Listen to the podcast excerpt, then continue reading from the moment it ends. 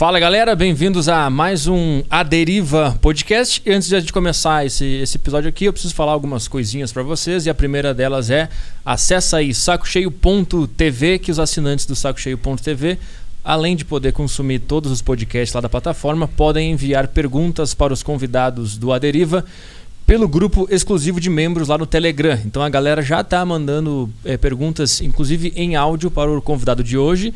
E então é isso aí, acessa aí sacocheio.tv para ter acesso a tudo isso aí e ajudar né, esse projeto a continuar acontecendo, porque o podcast Saco Cheio, Desinformação, A Deriva, todos os, os programas que eu faço só existem por causa do sacocheio.tv. Então acessa lá para dar aquela ajudada. Extreme 21, treinos para fazer em casa. Se você não gosta de ir na academia, não gosta de levantar peso, que ironia do destino. Caraca. Se você não gosta de nada disso aí, mas quer se mexer, quer fazer alguma coisa, quer fazer um exercício aeróbico, sei lá, quer entrar em forma, acessa arturpetri.com barra xtreme21, que é uma plataforma com mais de 200 treinos lá para você fazer na sua casa, no parque, em qualquer lugar que você quiser. Apenas com o, o peso do seu corpo, tá? Extreme 21 e whatsapponline.com.br barra Arthur Petri para você aprender a falar inglês de uma vez por todas. Acesse aí whatsapponline.com.br barra Arthur Petri. O convidado de hoje Top é o demais. Caio Botura. Isso aí, eu tô nervoso, mano. Tá nervoso? Eu também nervoso. tô, meu. Minha barriga tá, tipo, mó estranha, brother. tá eu acho com- que eu vou dar uns peidos aqui. tá com mano. diarreia? Se pá, hein? Eu também fico. Eu acho que na, naquele episódio que a gente gravou em 2017, Então, eu fui, eu fui o quê? O segundo convidado de entrevista seu? acho que foi, o cara. primeiro foi o Maurício Meirelles, né? Foi. Caralho, mano. Que foda. Inclusive a, a história, toda essa história, ela se confunde. A nossa. a- a- eu, eu lembro que na época você estava fazendo um documentário lá. Isso. Lembra? Foi depois do comentário que você falou pra, pra de fazer. Que você queria assistir antes pra comentar depois. Como assim? Ah, Cê- tá, entendi, é, entendi. Eu lembrei, eu lembrei, lembrei, lembrei disso. É. Mas o que, que eu tava falando? Depois, daqui a pouco a gente con- conta essa história aqui. Ah, tá nervoso. Eu Isso. também tô muito nervoso. Eu sempre fico nervoso aqui no Aderiva. Não sei Sério? se dá pra perceber, mas eu tô muito nervoso. Por quê? Não sei. Todos os convidados que vêm aqui, eu fico aqui suando como se estivesse na montanha russa, segurando aqui as coisas. É, tipo fico isso, aqui com um mano. elásticozinho Pode assim. crer. Se o pode metaforando vê os meus vídeos, ele vai dizer: Puta, esse cara não sabe o que ele tá fazendo. crer. É. Como é, como é que É engraçado, né? Porque o meu, o meu é ao vivo também, meu Brain Games lá. Eu falo merda pra caralho, mas é mó de boa. Não Aí f- quando eu vou nos outros, assim, eu fico mó nervosão. Ainda mais com essa estrutura aqui. É, tio. Essa estrutura É. dá uma intimidade. Aqui, essa porra aqui não pode mostrar. É. Você olha pra cá, você dá Ninguém mó- nem pode saber que a gente tá peso. no estúdio do Flow hoje. Não. É, Aqui é um estúdio. É o estúdio Novo. do Aderiva. Mas tu, tu trouxe uns livritos aí? Pra Trouxe, você gosta de ler? Qual é que é? Eu gosto. Você vai ler tudo? Senão eu não vou te dar. Eu vou ler. Eu tô. Inclusive, eu tava em busca de. Tu trouxe pra mim é isso aqui. Trouxe, trouxe o Mente Campeã, que é o mais recente, que é um pouquinho fora do mundo aí do, do bodybuilding e as paradas. É, eu, eu, eu mudei um pouco o rumo, assim, esse ano pra um, pra uma, pra um, pra um público mais adulto, tá ligado? Um público mais... É, que Mais avançado, mais é, maduro. é, tipo, comecei a falar um pouco mais de marketing digital, como eu conquistei minhas coisas, Aham. mindset, essas coisas que, que eu acho que, que, tá, que tava faltando pra mim, sabe? Eu já agreguei muito pro público de outras formas e essa Aham. pessoa, pessoa sempre. Cara, eu tô gaguejando, eu tô nervoso. Vamos lá. As Hoje pessoas- vai ser o podcast do nervosismo. Vamos Não, lá. E as pessoas, elas, tipo, elas sempre falaram que admiravam bastante esse meu lado de empres- empreendedor. Tinha atingido os sonhos que tu sempre quis atingir, né? Isso. E aí eu resolvi falar um pouquinho sobre a minha história e como que eu cheguei onde eu cheguei hoje. Simplesmente isso, contar a minha experiência, tá ligado? Isso aqui é tipo uma mini biografia. Praticamente. Mente campeã, Caio Botura, como moldei uma mentalidade de conquista. É. Isso aqui o pessoal pode comprar também. Pode online. na. Ixi, eu não sei o site. Eu sei só. Eu sei só Saraiva.com, é né? bit.ly, tá ligado? bit.ly barra livros Caio. Então é pra não comprar mesmo. O É, o link é, é. pra É que é um, é um encu- encurtado que eu fiz, que aí fica fácil, que aí tá tudo lá. Depois a gente bota no, na descrição aqui. Fechou. Tá, então Ou esse- caiobotura.com, lá tem tudo em formato e-book. muito mais fácil. Caiobotura.com. Então esse livro aqui é o Mente Campeã, como moldei uma mentalidade de conquista. Tem mais coisa aqui. O que mais tem aqui? Tem o manual de suplementos, a tríade, né, que eu fiz, o manual de suplementos, o Natural Bodybuilding, que é sobre treinamento e dieta flexível e nutrição, que é o de dieta. Deixa eu ver. Se... Mas esse aqui, ó. Esse aqui é aquele que eu comprei, que tinha em PDF. Isso, de É. flexível, né? É, esse aqui foi o primeiro Você livro. aprende a montar os Isso. macros. Eu comprei esse aqui no- na, na Hotmart lá. Uhum. Lembra? Eu li o PDF inteirinho e a partir daqui que eu comecei a entender como é que se fazia Massa. essa bagaça aqui. Top demais. Acho que eu até te falei no, no Whats na época que eu comprei o, esse livro aqui, Aham. que só tinha versão digital e agora então é o mesmo. Revisado e tal. Então, é o mesmo. Só que quando o cara comprar o físico hoje não vai ser esse, essa capa. É. Porque essa editora me fudeu. Então não, não falem o nome dessa editora. Eu só trouxe pra você porque eles trouxeram umas 50 caixas. 50 caixas não. 50 livros de cada um na minha casa e tá lá bastante. Entendi. Então eu tenho pra dar pra galera. tá. Mas eles me deram um calote. Ah, é? É. Bonito. Lindo. Ele- Eles venderam os livros, pegaram o lucro? Venderam os livros e sumiram. Cara, Não entregaram pra ninguém. Tá Só que eu apertei a mão dos caras, eles foram em casa, tipo assim, eu tava confiando, porque, pô, os caras foram na minha casa, falaram, ó, tá aqui, a gente vai te trazer umas cópias e tal. E uma galera recebeu esse livro aqui só. Aham. Aí depois começaram a reclamar, tá demorando, tá demorando. Caralho. E aí os caras sumiram da face da terra, tio. Meu Deus. Nunca recebi um real, e aí depois o que eu tive que fazer? Em outra editora, rediagramar os livros, refazer a capa, refazer tudo, republicar e do meu bolso pagar todo mundo que tinha comprado pra. é. Caralho. Sim. E tu não tentou achar os caras, tentou ir atrás, nada? Ah, brother, Brasil é meio, meio enrolado com essas coisas, né? A gente tentou, mas. Caralho, que loucura. É, uma bosta. Os caras sumiram do WhatsApp, sumiram do... do Sumiram do WhatsApp, sumiram do e-mail, sumiram do escritório dele. A gente foi lá no escritório dos caras, não tava mais lá também. Quando é que foi que tu percebeu, puta, tomei um golpe? Quando é que foi o momento? Mano, eu- quando um- umas três pessoas reclamaram assim que tava demorando, eu achei normal até. Eu falei, não, deixa eu ver aqui. Eles respondiam, só que eles demoravam tipo uma, duas semanas pra me responder. Aham. Aí eu falava, pô, perdi meu carro na enchente, tá ligado? Tipo, Os caras mandaram isso. é, aí eu falei, eita, beleza. Aí não, vamos marcar um dia de eu ir aí levar umas cópias pra você e tal. Aí quando eles fizeram isso, eu falei, não, tá tudo certo, pô, os livros estão aqui, os livros estão feitos, saca? Aham. Tipo, eles imprimiram a porra dos livros, mãe.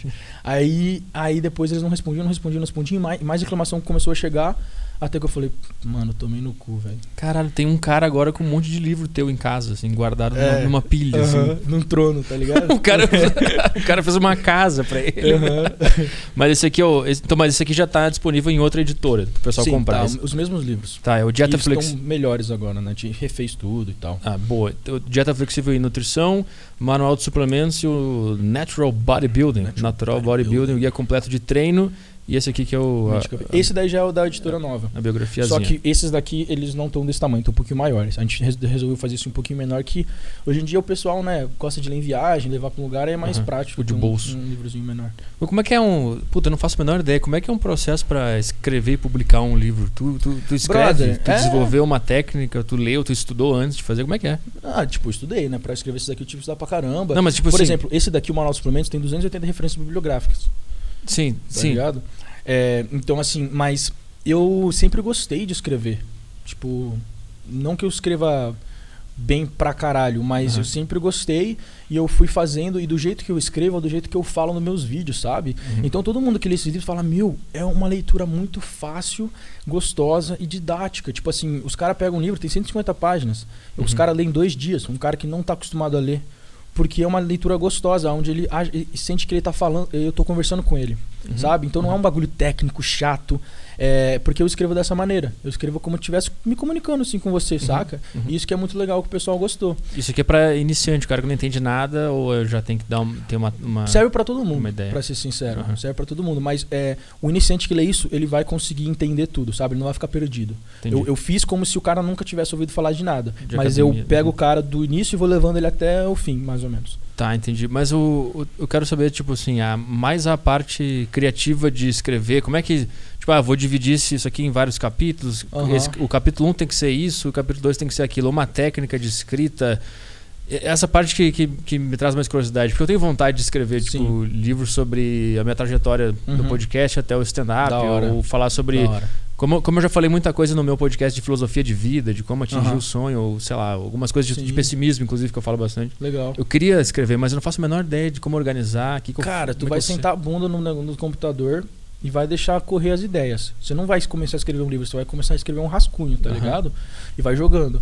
E aí depois você senta de novo, olha para aquilo e tenta começar a organizar. Como que ficaria melhor? Você relê e ver, não, peraí, esse pedaço melhor deixar mais pro final, que vai ficar muito longo. É, eu não consigo te falar porque eu não sou um cara que estudou es- escrever, sabe? Tipo, Aham. mas os meus livros deram muito certo por isso, porque foi algo muito natural. E eu li muito na minha vida toda. Eu fui Uhum. pegando inspirações de vários escritores. Eu gostava muito dos escritores que eram muito sinceros, sabe? Tipo, eles falavam palavrão, Aham. falava Tipo tipo. o quê? Bukowski. Não, não, tipo, eu leio vários livros. é, Tim Ferriss, ah, Não tô ligado. é o Dale Carnegie, esses livros mais que o pessoal vê como autoajuda, como é, ganhar amigos e influenciar pessoas. Ah, entendi. Sete entendi. hábitos de pessoas altamente influenciar, é, ef- eficazes. Então, os caras são muito tipo assim. O The Art of Not Giving a Fuck. Já viu? Esse eu tenho a lá. em- arte de ligar o foda-se. Não li ainda, mas tá lá na minha cabeceira pra ler. Então, é legal, porque os caras são assim. E eu, eu gosto de ser assim, bem sincero na minha fala e não muito formal. Uhum. Entende? Então eu comecei a escrever assim. Eu lembro que eu escrevi a redação na escola assim. E meu, o professor falava: Você não pode colocar essa palavra. Aham. tá ligado? Tipo, Você pode falar cagado, porra, tá ligado? Aham. Aí eu falei: Por que não, velho? O livro que eu li falou. Tipo, o cara É. publicou um livro que ele falou e eu não posso escrever na minha redação. E a palavra existe, né? É, tipo, mas aí eu fiz. E, e aí, claro que passou por uma revisão ortográfica e tudo mais. Eu, tipo, teve uma pessoa que. Claro, não, que faz essa parte isso. sim. Mas como é que como é que é o primeiro processo? Tu, tu pensou assim, eu vou escrever um livro sobre natural bodybuilding. Aí Então, tu senta e é porque eu, como é que sai eu, da eu cabeça? Eu, trabalho muito com isso, né? Eu trabalhei Aham. muito no YouTube com isso. Então, por esses anos de as pessoas me perguntarem tanto as coisas, Ah. e às vezes eu fazer vídeos e ouvir as mesmas, os mesmos questionamentos sempre, eu já sabia o que, que eu tinha que falar, Entendi. sabe? Uhum. Porque eu falei, não, a pessoa tem muita dúvida disso. Não, e, e- e eu como... É como se eu estivesse escrevendo pra mim mesmo do passado, entende? Aham. Então, como que eu ensinaria a mim mesmo do passado a montar um treino? Caralho. Então eu pego e eu já, eu já sei como é que são os passos, sabe? O que, que a pessoa tem que entender primeiro pra depois ir pra outra parte pra conseguir entender e fazer certo. Entendi. Então foi muito natural pra mim isso. Assim, não teve um tipo, ah, é uma forma, uma receita de bolo, tá ligado? Aham. Tipo, ah, é assim, assim, assado. Mas e a, e a essa mini biografia aqui, essa que é mais pequenininha, que essa aqui não é. Cara, não- foi o que mais gostoso de escrever, mano. Como é que foi o processo pra criar esse aqui? Ah, foi, foi começar a contar minha história, sabe? E se você ler a introdução, eu sou bem sincero já. Eu falo, eu falo na lata, eu falo, cara, ó, é o seguinte, eu não nasci pobre, eu não tenho uma história triste pra te contar. Uhum. Isso é bom, porque todo mundo que faz sucesso, ah, eu vim de um lugar muito humilde, É, passei exato. fome, isso é O- chato. O cara, ele tem a, a história do herói, né? Onde ele passa por uma situação muito É. difícil pra vencer. Eu acho que isso é uma coisa muito do Brasil, né? Não sei se nos Estados Unidos é tanto assim. Então, é isso que é o problema. O pessoal aqui no Brasil, cara, eles, eles têm a, a ideia de que uma pessoa humilde é uma pessoa vítima, inferior, é, sabe? Tipo, pobre. Aham. E eu falo, cara, eu não. Eu, não, eu sempre falo para as pessoas no- na minha rede social, eu não vou é, fingir ser essas coisas pra me enquadrar no seu conceito de humildade, Uhum. saca? Hum. E eu uso muito, assim, entre aspas, o meu sucesso, né? Tem pessoas muito mais bem-sucedidas que eu, mas o que eu conquistei como uma forma de inspirar as pessoas, né? Uhum. A- a- Você pode ver isso como inveja ou como inspiração. Uhum. Então vai depender do seu mindset, do que você quer ser, né? Um, eu sempre falo assim, quantas pessoas é, incrivelme- incrivelmente sucedidas, bem-sucedidas, você conhece que são constantemente negativas? Eu não conheço nenhuma. Eu sou Se você é... muito negativo. É. Muito. E eu tenho. Tipo, eu não tenho muito sucesso, mas eu tô chegando Não, sim, lugar. você, você tá chegando num lugar. Mas eu, eu, uma coisa Mas você usa, tirar. você usa o seu pessimismo como humor. É, E exato. isso dá muito certo pra você. Exato. Né? sim. Você achou um, um, um loophole aí. É, saca? exato. Eu Mas- craqueei o sistema. Exato. Mas então, é, então eu- por isso que eu gosto de falar isso pra galera, porque é, você não consegue ver o lado positivo quando você é negativo. Uhum. E sempre tem um lado positivo, saca? Eu, eu tornei várias paradas que aconteceram na minha carreira que foram muito ruins pra mim em algo muito bom. Como, como eu, eu lesionei meu ombro, eu conto nesse livro, eu lesionei meu ombro. Tava tudo dando certo na minha vida, brother. Já começado a namorar a mina que eu, tipo, era apaixonado. Meu canal tava estourando. Eu tava ganhando reconhecimento dos melhores médicos, treinadores e pessoas no meio do, do esporte. Uhum. E eu tava prestes a competir novamente em busca do meu Procard. E eu tava ficando muito forte na academia, meus treinos estavam rendendo muito bem, eu lesionei meu ombro. Então tudo fez assim. O Procard, pra quem não sabe, eu não lembro, eu vi o documentário, Aham. mas eu não lembro exatamente o que era esse Procard. Procard é quando você compete em uma competição é, de fisiculturismo onde ela é um pro qualifier, né? Então, ou seja, o overall da noite vai se tornar profissional. O overall é o cara que é o melhor atleta daquela noite, ou seja, tem as categorias de peso Uhum. e os vencedores dessas categorias vão competir entre si. Né? Então, Uhum. o melhor da- do peso leve contra o melhor do peso médio, contra o melhor do peso pesado e o melhor de todos é o overall da noite, onde ele se torna profissional. A partir dali, vai- ele vai competir em competições profissionais Entendi. dentro do fisiculturismo que elas valem dinheiro. Tipo, o seu prêmio agora é um cheque de tantos dólares, né? Então você tava prestes a, a, a entrar Sim, nisso. eu bati na trave no ano anterior, fiquei em Ah, segundo no overall. E eu Ah. tava melhorando muito meu físico, meu treino e tal. E aí quando você tem uma lesão, cara, tipo, quando você vive de sua imagem, principalmente desse esporte, você tem uma lesão, tipo, tudo acabou. Né? Porque assim, seu shape vai começar a piorar, porque você vai ter que começar a, a evitar treinos, a treinar Sim. mais leve. Seu corpo vai começar um processo inflamatório, onde ele não vai Uhum. responder tão bem ao treinamento. É, e, e você, você que vive disso, né? Sua imagem está atrelada a treino e etc. E treinar te faz muito bem, você não consegue fazer aquela coisa que te faz muito bem. Uhum. Começa a gerar um, um, um negócio psicológico em você muito negativo, assim, Um sabe? Você, você se sente um poço, lixo, né? assim. Porque Aham. você sente que você. Eu me senti inútil. Porque eu falei, eu não consigo mais treinar, é, meu shape vai ficar ruim, as pessoas não vão, não vão mais me admirar por isso, não Aham. vão, eu não vou conseguir motivar elas com o meu treinamento, que agora eu vou treinar que nem um. Tem um lesionado. É, que nem um, um cara bem. Sei lá. É, e, e aí eu, eu falei assim, porra, o que, que eu faço, né, brother? Porque, tipo assim, o meu ganha-pão hoje em dia, tudo que eu faço tá relacionado a isso, tá relacionado a treino. Né? Uhum. E, e aí eu falei assim, porra, foda-se, eu vou estudar a lesão. E eu vou mostrar para as pessoas como evitar, como, Uhum. né, como reverter.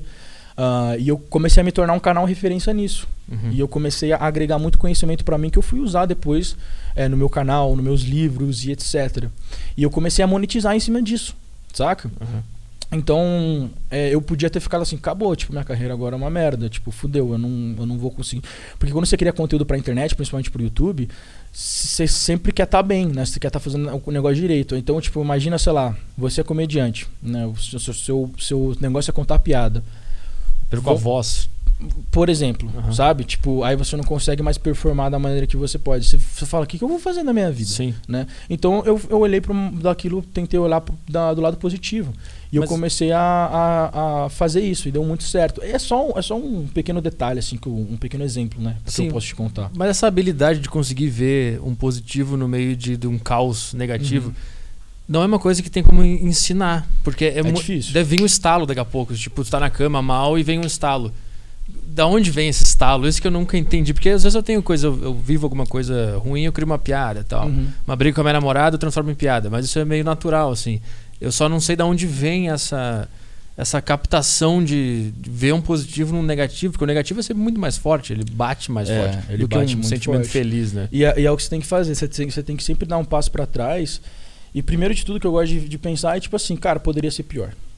Sempre Uhum. pode ser pior, saca? Uhum. Então não tá tão ruim assim, né? Primeiro, você, você tem que dar uma acalmada, você fala, caralho, calma. E, e eu acho que o, o lado positivo, velho, é- ele sempre vai estar lá e, e às vezes é difícil de enxergar ele, mas ele vai, ele vai aparecer quando você vê que você não tem outra opção. Sim. Ou você escolhe ficar na merda, tá ligado? Aham. Ou você escolhe sair dali. Quando você vê que você não tem opção, é a mesma coisa que eu falo assim de não ter plano B. Eu, quando eu vim para os Estados Unidos, eu não tinha plano B. Meu pai queria que eu tivesse, ele queria que eu fizesse um vestibular aqui no, no Brasil. Eu falei, não. Uhum. Então, eu penso assim, quando você não tem plano B, é ou dá certo ou dá certo. Sim. Você não tem outra opção. Saca? Essa, essa, esse, Então você cria um estado de emergência na sua mente. isso. Você fala assim, caralho, velho, eu preciso fazer isso dar certo. Aham. É, os grandes empresários hoje em dia, eu tenho um amigo que, que, que faz isso, tenho um amigo que está criando uma empresa agora. Brother, se a empresa dele não der certo, ele vai morar na rua. Tipo É. assim, ele botou tudo nessa empresa, Sim. saca? E ele pensa assim, ele pensa, eu vou ser bilionário, saca? Sim. E ele tá correndo atrás disso. Mas ele não tem um plano B, ele não tá acomodado, tipo assim, ah, se não der certo, eu ainda tenho Sim. um- uma coisa ali. Então, tu, acha que tu conseguir enxergar o- um, um positivo é meio que colocar tu numa situação de ter obrigado a enxergar o positivo, senão É tipo não tem isso. o que fazer. Tu tava nessa situação nesse momento, então. Sim. Porque, tipo, eu não vou mais competir, meu, meu canal no YouTube, É. blá, blá, tu, tu É, tava numa situação de. O meu sonho gritou mais forte. Isso. Porque o meu sonho era fazer o meu canal crescer, continuar ganhando renome. Então era assim, ou se, ó, brother, esquece o seu canal do YouTube, esquece sua imagem, esquece tudo que você construiu até aqui, termina a sua faculdade e vira um personal trainer. Ou você continua, mas agora você tem que achar uma saída pra isso, É, saca? tipo, é, eu acho que então, tipo, tu tá num, num beco sem saída e deve ter um fechinho de luz em algum Sim. lugar ali Uhum. que tu só vai encontrar se tu tiver no beco sem saída. Se tu não Exato. tiver lá no beco, tu não vai achar. É, Puta, isso é, isso é do caralho. é tipo isso. E o que, que mais tem de, de situação tipo essa, assim, de puta, lesionei? Porque, ah, tu tá há quanto tempo né, nessa carreira? Hum... Pra quem não sabe de fisiculturista, o youtuber fitness, Sim, blá, blá. eu tô há seis anos no YouTube e eu compito há sete anos já. E eu comecei a treinar há no- quase dez anos atrás. Começou a treinar, tipo, ah, vou começar a treinar aqui É, sem, essa sem, história é engraçada que eu comecei a treinar. Como tu começou a treinar? É tipo assim, eu vou dar uma resumida aqui. Não precisa, pode, Meu- pode, então, pode dar. o, o meu, eu contei a história no outro podcast que é assim, ah, um amigo da minha irmã fez intercâmbio, certo? Ela era três anos mais velha que eu. Ele tava na escola lá no colegial, ele ele fez intercâmbio e ele voltou, brother, ele voltou bolado. Mas G- muito grande. grande. Mais grande. Mais, mais sinistro. E ele era feio pra caralho. Tipo, muito feio, mesmo. magri, magricelo, muito magricelo. E aí minha irmã virou e, e, tipo, falou assim, cara, o Alô voltou. A Luiz é o nome dele. O Alô voltou. Minha irmã fica puta comigo de novo que eu contei essa história. Ela falou, Alô voltou, ele tá muito gostoso, não sei o quê. E todas as minas lá da classe dele começavam a falar dele. Nossa, ele é muito gostoso, ele tá muito gostoso, tal, tal, tal. Cara, E eu falei, porra, mano, deve ser da hora ser esse cara, né? eu Tipo, quero ter isso porra. também. E a minha irmã até ficou com ele, saca? Tipo, uma vez assim. Porque ele era gostoso. Mas ela achava ele feio. Ela falava, mano, ele é muito feio, tá ligado? Ele É o pequeno Raimundo. É, exato. Aí eu falei, brother, eu preciso fazer isso. E aí quando eu fiz meu intercâmbio, eu pensei nisso. Eu falei, cara, eu quero voltar. Quero ser gostoso. Eu quero bugar. Eu vou voltar e ninguém vai entender nada. Todo, todo mundo vai falar de mim quando eu voltar, tá ligado? As minas tal. Porque é muito, é muito diferente quando você tem uma evolução na academia com as pessoas te vendo todo dia. Mas agora, quando você some por um ano e volta Aham. diferente, mano, é um choque, saca? Aí eu falei, eu me determinei a fazer isso, tá ligado? Eu falei, eu vou fazer isso. E eu gostava, eu era competitivo. Com- Eu fiz esporte minha vida inteira, desde os 4 anos de idade, competitivo. É, e eu queria ter um shape maneiro, porque eu, eu fazia natação e eu tinha um tanquinho, mas era um tanquinho bem bosta, sabe? Daqueles moleque magro. Sim, tipo do Michael Phelps. Aquele. É, Aham. e as minas piravam. Falavam, ô Caio, tem tanquinho e tal, pá. Aí eu falei, imagina se eu fosse realmente bolado, Aham. saca? Aí eu fui para, fui, fiz meu intercâmbio e... Onde que foi esse intercâmbio? Inter Bermudas, na ilha de Bermudas. Conhece? Ah, eu tô lembrando dessa história. Que gente- É. Pra quem não sabe, eu e o Caio a gente fez um podcast em 2017 por, por Skype. Eu tô, tô lembrando de Aham. coisas que a gente falou. "Ah, A gente fez esse, esse intercâmbio na, nas Bermudas. Nas É- é- Bermudas. É um destino curioso, né? Bermudas. Cara, eu sempre fui um cara meio, meio tipo, diferentão, saca? Eu, eu não queria ir pros Estados Unidos. Falei, mano, todo mundo vai pros Estados Unidos, velho. Bagulho sem graça. Tipo, aí eu via Bermudas, uma ilhazinha desse tamanho no Atlântico. Mano, deve ser muito louco morar numa ilha, saca? Tipo, porra. Eu via. Eu, eu lembro que a primeira vez que eu vi Bermudas foi num, num programa do Discovery Channel, onde eles é, demoliam hotéis. Saca? Porque não tinha mais ninguém lá. É, é, aí eles estavam demolindo o hotel. Eu falei, caralho, que lugar foda, mano. Que lugar Que foda que lugar- demole hotéis. Eu quero ir pra lá também. É, Não, muito louco. E aí eu, eu, eu vi que tinha uma vaga pra lá.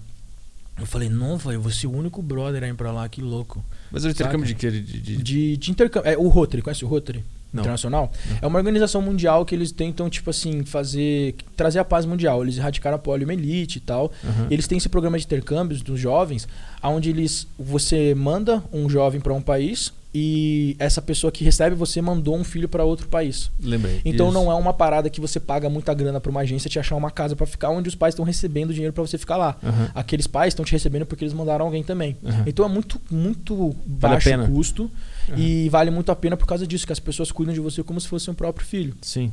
É. Sim, porque o filho deles tá lá com os teus É, pais. Se eles fizerem tá merda lá, contigo, tu entendeu? liga, pai, pode dar uma surra aí. É, exato. E é- foi muito louco essa experiência, porque a primeira família que eu fiquei, que foi que mandou um, um filho pra. uma- a filha deles foi pra outro lugar, ele. Foi a família que eu mais me senti amado, que eu mais me senti parte da família. Era uma casinha pequena com um banheiro só. Eu nunca vivi numa casa de um banheiro, sabe? Você ficava querendo mijar de manhã, o seu pai tava tomando banho e tal. Aham. Eu tive que dividir quarto. Foi uma experiência pra mim muito nova, né? E eu também, ao mesmo tempo, morei em casa de na beira do mar, com seis quartos, quadra de tênis, não sei quantos banheiros, é um tipo um hotel quase, saca? Aham. E é engraçado porque a casa que eu mais me senti bem foi na casa das pessoas de mais baixa renda ali da ilha. Mas Bermudas é um país pobre? Não sei como é que não, é o país da renda per capita mais alta do mundo. é. É mesmo? Mas porque tudo lá é muito caro.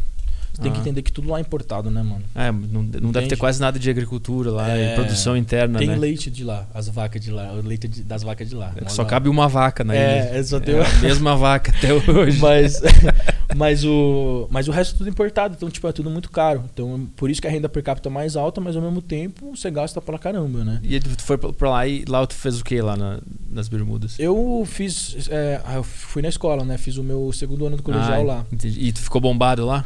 Fiquei bombado lá. Tu começou a treinar lá então? Comecei a treinar lá. É na, minha, na minha casa, fazendo flexão, fazendo abdômen, levantando minha mochila assim. Aham. E depois de um tempo, meus amigos me chamaram pra, pra ir na academia, cara. Tipo, na rua. Do, do outro lado da rua da, da escola. Aí eu saí três e meia da tarde da escola, ia pra lá e fazia o que eu achava que era certo. Tirava né? da cabeça, assim. Baixei uns aplicativos da Men's Health. aí começava a criar meus treinos. Aí todo dia a primeira coisa que eu fazia era bíceps. Queimava os engraçado. braços. É, fazer bíceps, ficar gigante.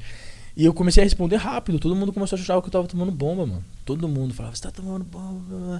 Aí, tipo, eu falei, da hora, né? O pessoal acha que tô tomando bomba, tipo, eu tô gigante, então. E aí teve um médico, ele tinha 67 anos na época. O maluco era bombado demais, tio. Você viu o abdômen dele, ele usava aquelas camisas coladas, sabe? De compressão. Você viu o abdômen dele assim? Ah, aquelas herring, 67 anos e aquele bonezinho de beisebol, tá ligado? Beisebol uhum. head. Uh, e aí ele. Você não conseguia nem ver o olho dele assim, direito. Que ele Caralho. ficava. Aqui um bigodão, aqueles bigodão. Assim, que era o dono branco. da ilha, né? Mano, aí dava muito medo dele. Ele botava muito peso, velho muito peso. Tipo, ele fazia tríceps, tríceps no banco, sabe? Uhum. Ele botava, de, na moral, umas oito placas assim de 20 quilos no, no, no, colo dele. Assim. E aí ele fazia e tal, e ele ficava lá olhando assim, bravo. Aí tive, tinha um dia que eu falei, eu sentei ali para ler as revistas, ficava lendo as revistas de bodybuilding antes de pegar o meu ônibus, que eu tinha que depois ir pro meu treino de vôlei, que eu treinei no time nacional da ilha de vôlei. Cara, sub-19. Cara, eu joguei vôlei na escola também, mas no, na minha escola lá, lá em Porto Alegre. Cara, muito foda. Levantadora, que tu era o quê? Eu era meio e líbero. Puta, o que, que era meio? Nada a ver, mano. Meio é o cara que tem que ser mais alto, tá ligado? Que ah, é o ah, cara que tá. corta no meio uhum. da rede. Então você tem que ser muito rápido. Só que, cara, eu pulava alto pra caralho e eu cortava bem. E eu, e eu também era muito bom de bloqueio, mano. Eu bloqueava os caras mais altos do time. Porque eu tinha um timing muito certo, sabe? Uhum. E eu, o Libero é aquele cara que só recebe ele atrás, que leva as porradas. Com a camisetinha diferente aqui. É, uhum. exato. Então eu era bom na recepção também. E aí, o. Aí o médico veio assim pra mim, bateu no meu ombro e falou assim: Qual que é o seu objetivo? Aí eu falei, velho, esse cara vai, sei lá, né? Ele vai me, me expulsar da academia. Que ele veio mó, tipo. Aí eu falei, ué, eu quero ficar grande. Aí ele quer ficar grande, né? Então você precisa de um parceiro de treino. Aí eu falei, ué, tá.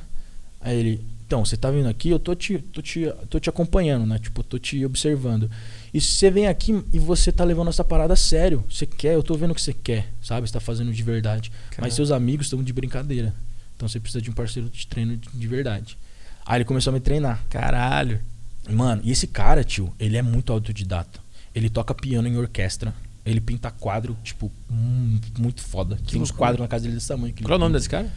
Peter. Peter. Peter, não, acho que não lembro o sobrenome dele. Peter. A gente mantém contato até hoje, mano. Caralho, que foda. E, e aí, tipo, ele me deu uma moral. Tipo, tinha um monte de espinha na cara. E como ele era médico, ele conseguiu me receitar umas paradas ali na amizade, sabe? Tipo, uhum. e, me treinou e me ensinou o que era treino. Tipo, chorei no primeiro treino com ele. Tipo, ele dobrou as cargas que eu pegava, assim, eu nunca tenho encostado naquele peso. Falou, não, faz. Eu falei, mas cara, eu, não tem como. Eu nunca peguei, é. Eu falei, mano, tipo, ele falou, não, você consegue. E aí eu vi que, tipo assim, eu tava treinando muito abaixo do que eu posso. Uhum. E ele falou assim, cara, se você quer virar bodybuilder, você tem que treinar desse jeito. É todo dia, assim.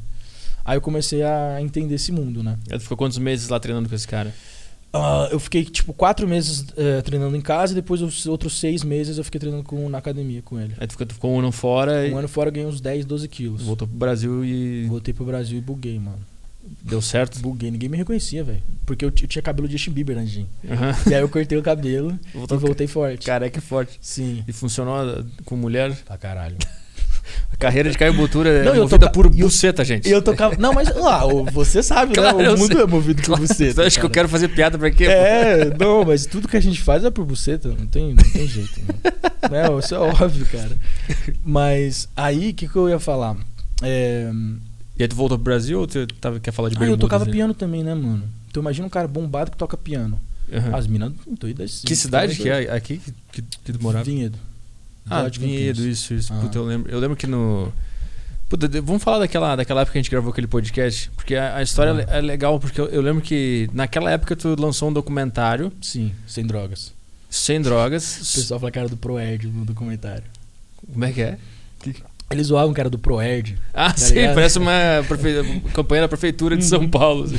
Aquelas vans que passam na frente dos mendigos, assim, uhum. sem drogas. Eu vi uma esses dias aqui em São Paulo, tá escrito crack você pode vencer na frente de uma praça, assim, Caralho. com um monte de mendigo jogado no chão. Caralho. Acho que não, acho que o crack venceu já. Tá vendo um monte de cara deitado aí. É, deu muito certo. mas ah, o, o, documentário Sem Drogas foi, foi o primeiro ou o segundo que é, tu fez? Mas assim, qual que, é, qual que é a brisa? O cara vai olhar aquela parada e falar... Ah, puta, é ah, verdade, cara. Eu posso vencer. O cara então. ah, puta, joga fora. É, é. Obrigado. Do nada o cara tá amanhã numa entrevista de emprego, tá ligado? Tipo... Aí o cara pergunta: o que, que houve? Tu, já que tu tava? Eu era, puta, eu era mendigo ontem. Eu vi uma eu van vi, é, da prefeitura, craque, você pode vencer. E eu venci. Era só isso que faltava na minha vida. Mas eu sou o Sem Drogas. Eu lembro que, inclusive, um amigo meu, o Vicenzo, fez a trilha lá. Ele ah, fez a foi mixagem. Ele era amigo seu? É, Que eu, eu que indiquei, cacete. Sério? É, te mandei o contato dele. Caralho, nem sabia. O Vicenzo, ele fez, não sei se ele fez trilha ou se ele mixou o áudio inteiro. Não, ele, ele fez uma música de, de fundo de trilha sonora mesmo pra mim. Duas, na verdade. É, esse documentário Sem Drogas, eu lembro que o, o lance era. Qual era o, o plot twist ali? Era que tu tava quase desistindo ou tu vinha de uma lesão e tu pensou. Também, não da lesão. E foi que eu queria o meu Procard natural, né? E aí eu decidi competir mais uma vez natural pra buscar o Procard. Ahn, e mostrar pra galera que é possível, né? Você ter um shape competitivo sem drogas. Mas eu, eu lembro que tinha alguma coisa de. Tipo assim, ah, eu, pe- eu pensei em desistir, pensei em não fazer mais isso aqui, Sim. mas vou, vou fazer. Porque foi isso que me Exato. motivou na época. É, é, era tipo assim, eu, minhas lesões. É, eu acho que era mais da lesão mesmo. Eu lembro, era, era isso, É. então tinha, tinha um negócio meio, puta, eu Aham. pensei que não ia dar mais, eu me lesionei, talvez Sim. meio que deixei o sonho morrer, mas eu tinha esse plot É, o twist. comecinho ali, do, a introdução era isso, era eu falando essas coisas. É, Me falaram que eu não podia. é. E aí eu lembro, eu lembro que na mesma época, o Maurício Meirelles, eh, eu conheci o Maurício Meirelles, Sim. e ele me chamou pra abrir o show dele lá em Porto Alegre. Aham. E eu, e eu tava na mesma situação, assim, eu, eu, eu nutri o sonho de ser comediante por muito tempo. Sim. E tinha desistido, assim, lá por 2015. Eu tinha pensado, ah, não vai dar nada. Deixa Aham. pra lá isso aqui, foda-se. Sim. E eu lembro que esse teu documentário meio que veio junto nessa situação, porque quando veio o convite de abrir o show, eu pensei, ah, não, mas eu já tinha desistido, né? Não vou mais fazer isso aqui, deixa Sim. pra lá. Mas eu vi o documentário, alguma ideia que tu falou sobre. Eu vou, vou fazer isso aqui, Aham. vou tentar de novo, foda-se. E eu lembro que aí eu, eu tomei um pouco de coragem pra fazer o show. Ah, que foda. E eu lembro, inclusive, que depois do show, quando eu cheguei em casa, tu mandou uma mensagem pra mim. Como é que foi lá? Pode crer. eu tava deitado no chão crer. comendo chocolate nessa hora. depois do show, depois do puta nervosismo Aham, que eu passei. E aí, eu- é, então, a gente gravou o nosso podcast depois de Sim. tu ter lançado esse, Uhum. esse documentário. Puta, Exato. eu- essa história, ela, ela, ela encaixa uma na outra. Sim. Não sei se tu lembrava Eu que, lembro, que eu era lembro. assim. Do nada, a galera começou a comentar no meu Instagram. Vai no Saco Cheio Podcast. Eu falei, ué, Que porra é essa? caralho, que porra é essa? Aí eu falei, que, que que é Saco Cheio? Ah, da Turpetri, não sei o que e tal. Aí eu falei, da hora, porque eu gosto muito de podcast. Eu falo pra caralho. Entende? Eu com- falo muito, muita merda. Então eu gosto. Aí eu. Aí eu te mandei mensagem e a gente fez a entrevista. Foi uma das entrevistas mais, mais da hora, mano, que eu acho que eu fiz assim. A galera gostou, né? Sim, foi do caralho. gostou pra caralho. Pra mim Tipo, foi importante também aquilo É. lá, porque eu, eu sempre quis fazer com aham. conversa e foi na época não tinha estúdio, não tinha isso aqui, era no Skype. E depois eu comecei a, a ouvir seu podcast pra caralho. Eu recomendei pra um monte de gente. Pô, o Gabriel Arones eu que recomendei. É, ele me contou aqui. É. Comédia, mano. Carinha, né? Eu tava ouvindo você falar do tipo, do cara que faz as marmitas, mano. Eu falei, mano, que que aquele cara. Ele deve odiar a vida dele, que, que sei lá, não sei, mas tava falando assim, eu tava na academia, eu não conseguia parar de rir, brother. Aí eu comecei a gravar, tipo assim, eu falei pros caras que o podcast era bom e que eu tava rachando. Só que, mano, não adianta você falar isso, o cara não vai ouvir, tá ligado? Aí eu comecei a gravar os áudios, as partes engraçadas e mandar pra eles. Aí eles foram ouvir. E aí eles, mano, esse cara é muito engraçado. Eu acho que eu lembro, era, era um restaurante que eu fui e o frango veio meio roxo. Isso. E aí eu, eu, eu não queria brigar com o cara que fez o frango porque ele não. Porque a vida dele ele não deve queria ser- estar ali. É, Chega em casa e abraça o filho, o filho dele sente aquele cheiro Exa- de fritura. Exato. Eu não vou brigar com esse cara. Eu como aqui o negócio roxo e foda-se. É, não, mano. Eu- é, é um, é um humor que. É um, você, o seu humor é muito da hora, velho. Porque é um humor. É, eu, eu sinto que é muito americanizado. É, é o humor do, dos Estados Unidos, que É. a, gente, a gente gosta. E aqui, eh, sem desrespeito a nenhum o comediante, hoje o Quatro Amigos, os caras estão mandando muito bem, né? Mas. Ah, no Brasil ainda tá muito falho isso, né? O pessoal ainda faz umas piadas que parece que é uma. Sei lá, um pode. Tipo assim, não é. Parece que eles têm medo de De de ir nesse arriscar. lado, sabe? Fazer piada mais. aquelas piadas meio prontas, sabe? De uma linha só às vezes, que tipo, É, é, meio sim. que piada mais, mais feita pra criança, não pro público muito adulto. É que eu, eu vejo que lá no- no- nos Estados Unidos tem, tem alguma coisa na linguagem que determinadas palavras, em determinado contexto, elas se tornam engraçadas. Você viu o special de- do ano passado do Dave Chappelle? Vi. Mano, Sim, sensacional, velho. É que eu acho que tem alguma coisa na língua que lá é muito melhor de fazer. Porque, tipo assim, essa piada agora que eu falei do, Uhum. do, do filho indo abraçar e sentindo o cheiro de fritura. Sim. Não é não é uma piada clara. É uma, é uma imagem que eu botei na tua cabeça e tu ri Aham. do, do puta caralho, olha essa imagem que ele botou na minha cabeça. Pode crer. E o humor americano tem muito de colocar uma imagem na tua cabeça e tu ri da imagem e não da Sim, piada em si. Verdade. Então isso é uma, uma- Eu aprendi a fazer porque eu escuto os meus, comediantes são de lá. Os que eu, O, o CK. o, o Bill Burr e o Doug Stanhope são os que eu uso Então lá o, a linguagem ela é muito mais sei lá, ela dá mais margem pra fantasia, pra Aham. criar cenas, então. E os caras têm muito trocadilho, né, velho? Uma pessoa, um, um cara que não é muito fluente na língua, se ele vê, ele não vai achar tanta graça. Porque ele não É. vai pegar. É que nem Friends. Outro dia eu comentei no meu podcast que Friends é tipo uma série sensacional. Pô, eu nunca vi. Então, Todo mundo fala. Eu pago né? o pau. Só que aí todo mundo começou a falar uma merda, Friends é uma merda, Friends é uma merda. Eu falei, como assim, brother? Tá ligado? Tipo assim, ô, tem, que, tem que respeitar, mano. Os caras começaram em 94, terminaram em 2004 e até hoje tá, tem rerun em todo o canal que você vê aí do, do Friends, tá ligado? Sim, Tipo, tá, tá na Netflix ainda. né? É, não, a Netflix pagou 100 milhões pra ter o Friends lá ainda, É. saca? Tipo, eles pagaram só pra manter porque a- as pessoas queriam que manter, eles iam tirar, Uhum. saca? E aí, eu- aí eu parei pra pensar e falei, mano, sabe por que essa galera não curte? Que eles não sacam as piadas. Se você vê legendado, brother, não tem como legendar, não tem como Não traduzir tem. as piadas. E quando eu assisto os shows dos caras que eu gosto, eu fico, caralho, não é isso que o cara legendou. Não é, Não, é, isso. Eles tentam trazer o humor pra cá, mas é- é- não tem, tem piada que não se traduz, cara. Tem piada Saca? que é só o sentimento que o cara passou ali que, que, que dá a graça. Às vezes eu vejo com a, com a minha namorada, por exemplo, e eu, eu pauso pra explicar o contexto. Ah, assim. é. É isso que ele quis Sim, dizer, sim. tem essa situação por trás e tal. Daí ela entende e ri. Pra você ter noção, é, eu moro sete anos nos Estados Unidos já, né? Então, assim, meu inglês é bom e ele sempre vai ficando cada vez melhor. Eu sou casado com uma americana e tal.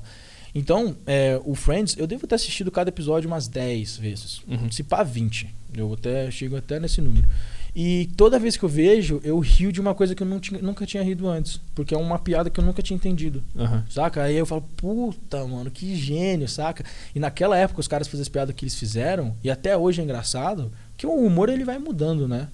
Então eu, tipo, acho que os caras mandaram muito bem. O que, que tu vê de, de, de diferença? assim? Porque eu, eu de fora aqui, morando no Brasil, reparo Uhum. essa diferença na linguagem. Primeiro que eu acho que o inglês ele é muito mais fácil de se comunicar. Sim. Quando tu aprende ele, obviamente. É muito mais fácil de tu passar a ideia que tu quer. Uhum. O português O é muito complexo. O inglês ele tem muito mais palavras que o, que o português, sabia? É mesmo. É, porque eu lembro que meu professor, meu professor quando ele era de biologia lá no colegial, ele ficava falando assim: "A língua portuguesa é linda, porque olha só, o inglês é I am é a mesma coisa que eu estou ou eu sou. A gente tem palavras a mais, a gente se expressa melhor". Eu falei: "Mano, o inglês, você pode pesquisar, é, a é uma das línguas acho que mais tem vocabulário, que mais tem palavra é, no mundo, assim. Talvez não no mundo, mas mais que português eu tenho certeza. E então eles têm várias palavras para uma coisa só. E todas elas têm um contexto diferente, têm um momento diferente de usar. E, e, e é muito louco isso, cara. Caralho. Tipo, por exemplo, a minha esposa, ela fica puta comigo quando eu falo relax. Tipo assim, ah, relaxa. Ela fica puta, brother. Porque relax lá é muito. co- Condescente é uma palavra em português? Condescente? Não sei, acho que não. É, tipo, conde... Nossa, tá muito condescente. É tipo, tu tá aceitando aquela situação. Não, eu acho que era outra coisa. Mas assim, o, o, o relax pra- lá é, é meio ofensivo. Porque é como se a pessoa estivesse perdendo a linha. Tá ligado? Aham. Você fala relax. Tipo, mas ela não tá perdendo a linha. Ela só tá, tipo, desabafando com alguma coisa. Aqui, aqui no Brasil a gente fala, pô, não, relaxa, brother, não dá nada, sabe? É normal. Mas lá ela fica bolada comigo, saca?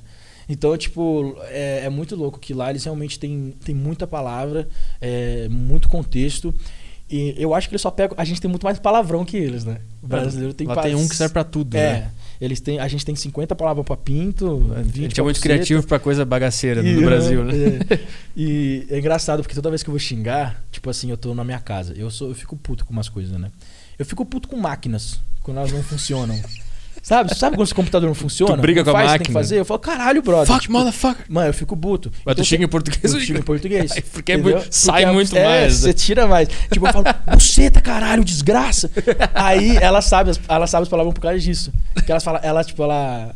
É engraçado que ela fala buceita. Ela fala. Buceita. Ela, ela sempre ouviu falar buceta e ela, e ela sabia que ela era uma palavra, entre aspas, ruim. É tipo Porque cunt. eu sempre xingo com buceta. É muito gostoso. Mas é cunt. Cunt lá é pior, né? Cante é uma palavra pesada. Não lá. pode falar, né? É, Cunt. eu- quando a minha esposa fala cante é porque ela tá puta, brother. Ela fala, nossa, eu não queria desculpa falar isso, mas ela é uma cante, tá ligado? Mas é, é, é estranho porque no meu podcast com que o Caio participa também, a gente tava conversando sobre comédia, linguagem e tal.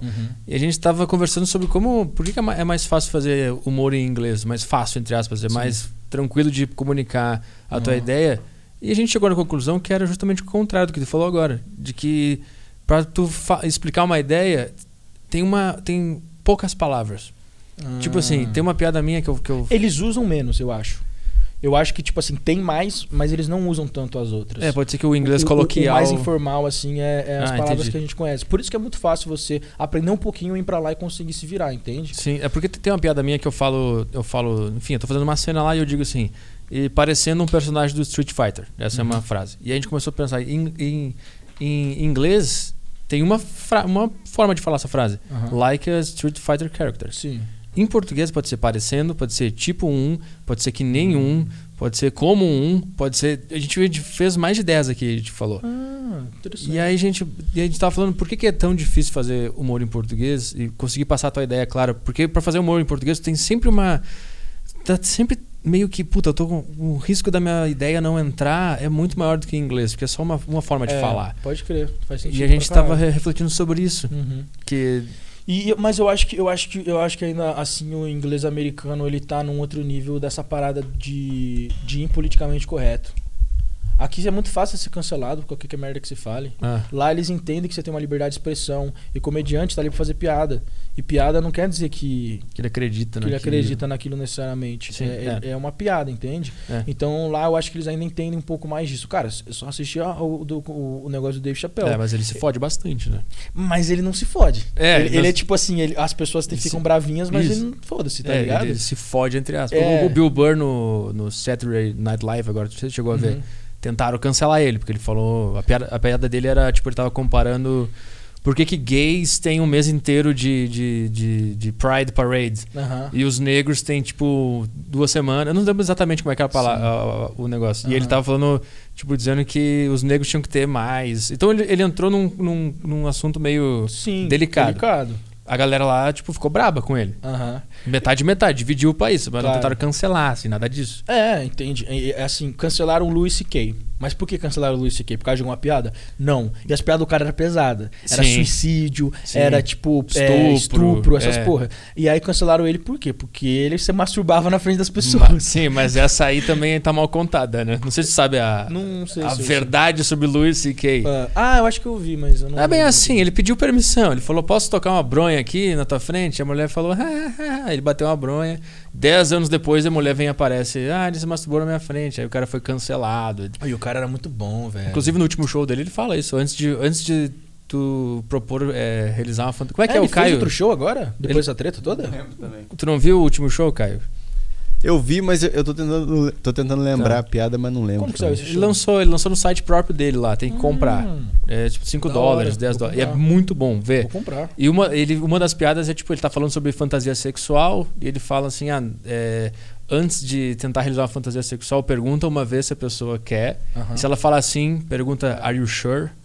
Essa é a Ah, piada dele. é, Tem certeza que tu quer? Sim, sim. Ele, ele, ele, ele mencionou esse, essa polêmica no show dele. Então, Entendi. É, e não, o, o, o do Dave Chappelle também começa com suicídio e pedofilia. é. Fala do Michael Jackson. Você viu? Aham. que é muito bom, velho. É genial, cara. Eu começava a rir, eu não acreditava que eu tava rindo.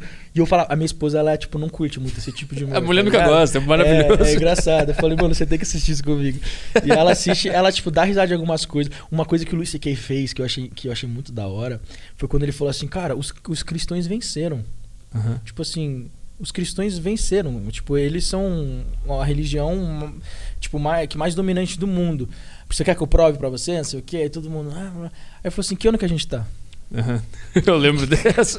Aí todo mundo, ah, caralho, tá ligado? tipo assim, dois mil depois de Cristo. É, Aí ele sim. começa a fazer piada com isso, é muito bom. É muito bom. Então, muito é, é, lá o pessoal, lá tem uma culturazinha de cancelamento, mas não é aqui, nem aqui. Aqui é guerrilha, aqui é Não, terrorismo. aqui tá chato, velho. Aqui o pessoal tá lacrando com uns negócios que. é, Acho que é falta do que fazer, velho. De- Também. verdade. Falta de, de, de vocação, falta de talento, falta de, É. de- correr atrás do que quer. Aí Sim. fica tendo tempo pra cancelar o Léo Lins, cancelar o Rafinha, sei lá. Aham. É, o brasileiro é assim. É foda isso aí. É- É muito. e é, muito, é uma mentalidade muito é, Ah, o Léo Lins genocida. é assim. um, é um cara bem parecido com os americanos, né? É. O que ele faz. Mas, Mas o, pode continuar. o brasileiro tem uma mentalidade muito genocida de. Esse cara falou uma coisa que não, não tá dentro da minha zona de conforto, ele tem que desaparecer, meu, ele tem que não, morrer. Não faz sentido. O bagulho que aconteceu com o Léo Lins, por exemplo, tipo, o cara, ele fez uma piada lá com, né, falou que ele é autista porque ele fica muito isolado, não fala muito com ninguém. E aí, tipo, você, em vez de você educar a pessoa, às vezes você vai chamar ela de retardado, então você já tá ofendendo uma outra, uma outra doença, saca? E aí você, porra, é muito, é muito louco, o pessoal vai muito de tipo 0 a 100 muito rápido. Né? Ameaçaram a mulher dele de morte. Então, mesmo, é, de loucura. estupro, falar que ia comer a mina é. dele, Será matar que... ele. É, é... Véi, tipo, calma. Isso, isso lá não acontece por piada. Não. Lá no máximo não, tipo um assim, tweet, uma hashtag. É, vai ter uns, uns é. cara babaca e tal que fala merda, mas tipo assim, é muito diferente, eu acho. Pelo menos eu acho, né? Não, é diferente, é diferente. Ah, só, só de ver do tipo de material que é feito lá, sem dar problema, Lá, tipo, tem. Não sei se você já viu o Jason Nick. É que então, lá é essa mentalidade que eu te falei do bagulho da humildade do brasileiro. Ah. O cara, ele vê, tipo, o cara tá. O Léo Lins, ele tá, tipo, ganhando muita grana com essas piadas dele. Então o cara fala, mano, não é justo isso. Uhum. Ele tem que ficar pobre, ele é um merda, não sei o que. Lá não, velho. Se o cara ganha dinheiro com o trampo dele, tipo, ninguém tem inveja, sabe? Tipo, o pessoal se inspira, vê aquilo. Lá é o país do empreendedorismo, das oportunidades. Por, por isso que falam, ah, o American Dream. É uhum. o país das oportunidades. Você pode sair, entrar lá, sair num país que você tá na meta, chegar lá sem nada e, tipo, virar, virar um cara foda, um uhum. empresário foda, com qualquer coisa que você se meter a fazer. Sim. É a terra de oportunidades que a gente chama, né? The Land of Opportunities, the Land of Free. E e é por isso que aqui não, né? Aqui o pessoal vê um cara, tipo, se dando bem, eles querem foder o cara. Tipo assim, não, não, não pode. Lá, lá nos Estados Unidos não tem a, o nível de miséria que tem aqui, né? Acho que não, não, não, não, não, não, não dá pra falar que sim, né, então, Mas é porque, tipo, é que a galera às vezes pensa que Estados Unidos tipo, é só aquilo que os caras vêem na Flórida, aquelas mansões em Miami e tal, mas não é, né? Não, claro, tipo, tem muito mendigo, tem, tem o, o, os trailer parks, tá ligado? Tipo, o pobre dos Estados Unidos é aqueles caras que vivem em trailer, tá ligado? Uhum. Tipo, mais ou menos isso, assim, que é bem trash, assim, a parada, que os caras são cracudos, assim. É, então, uh, por, isso que eu, por isso que eu acho que aqui no Brasil tem essa... Eu não sei, essa, essa, essa versão ao cara que consegue. Porque aqui o nível de, o nível de miséria que tem aqui no Brasil é, é fora de proporção, né? É, não tipo, é. Nos Estados Unidos não tem. Não é parecido, não tem favela. Não, os caras morando num negócio horrível, não. assim.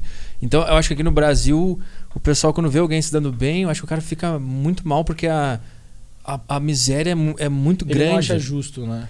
Eu acho que é uma coisa meio que automática, assim, de, de defesa, uhum. sabe?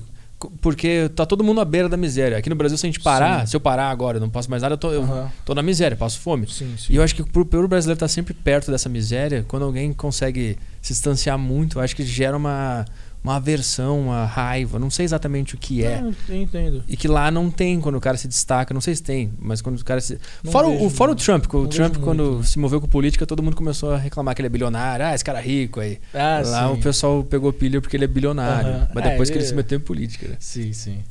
Não, é, aí o Trump já. Mas é, é um. É um é, Falar de política é foda. Lá na, lá na, na, na tua cidade, lá no teu condado, ah. o pessoal o que lá? É Trump ou, ou... Então, onde eu morava na, no, em Ohio era muito Trump, mano. Tipo assim, os caras faziam, tipo, ah, um enfeite é? na casa, velho. Tipo, parecia uma casa, de, sabe, de Natal? Uh -huh. Só que era do Trump, tá ligado? tipo, os caras escreviam Trump gigante, botavam as bandeiras e tal.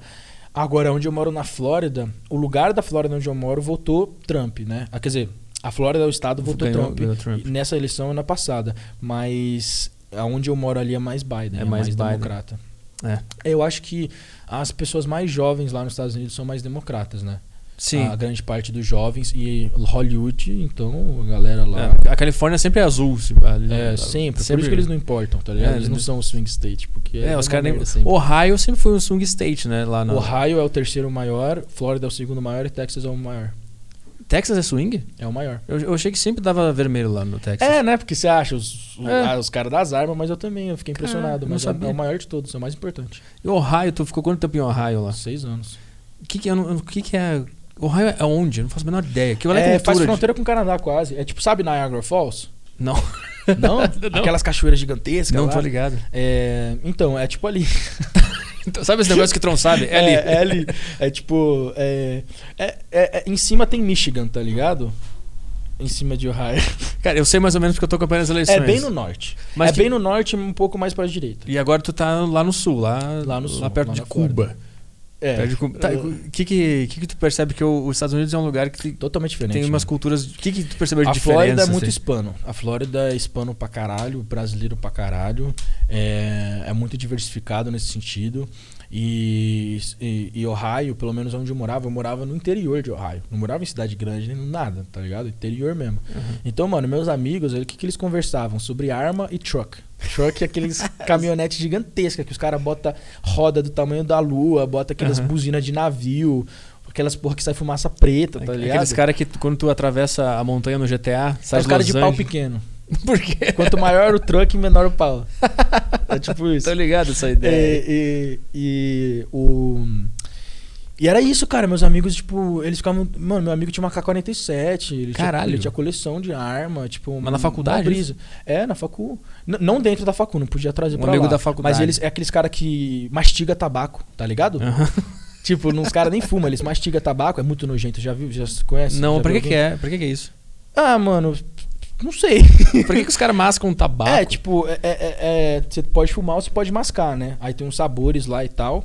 E eles botam assim no canto da boca e fica lá e começa a alivar a boca.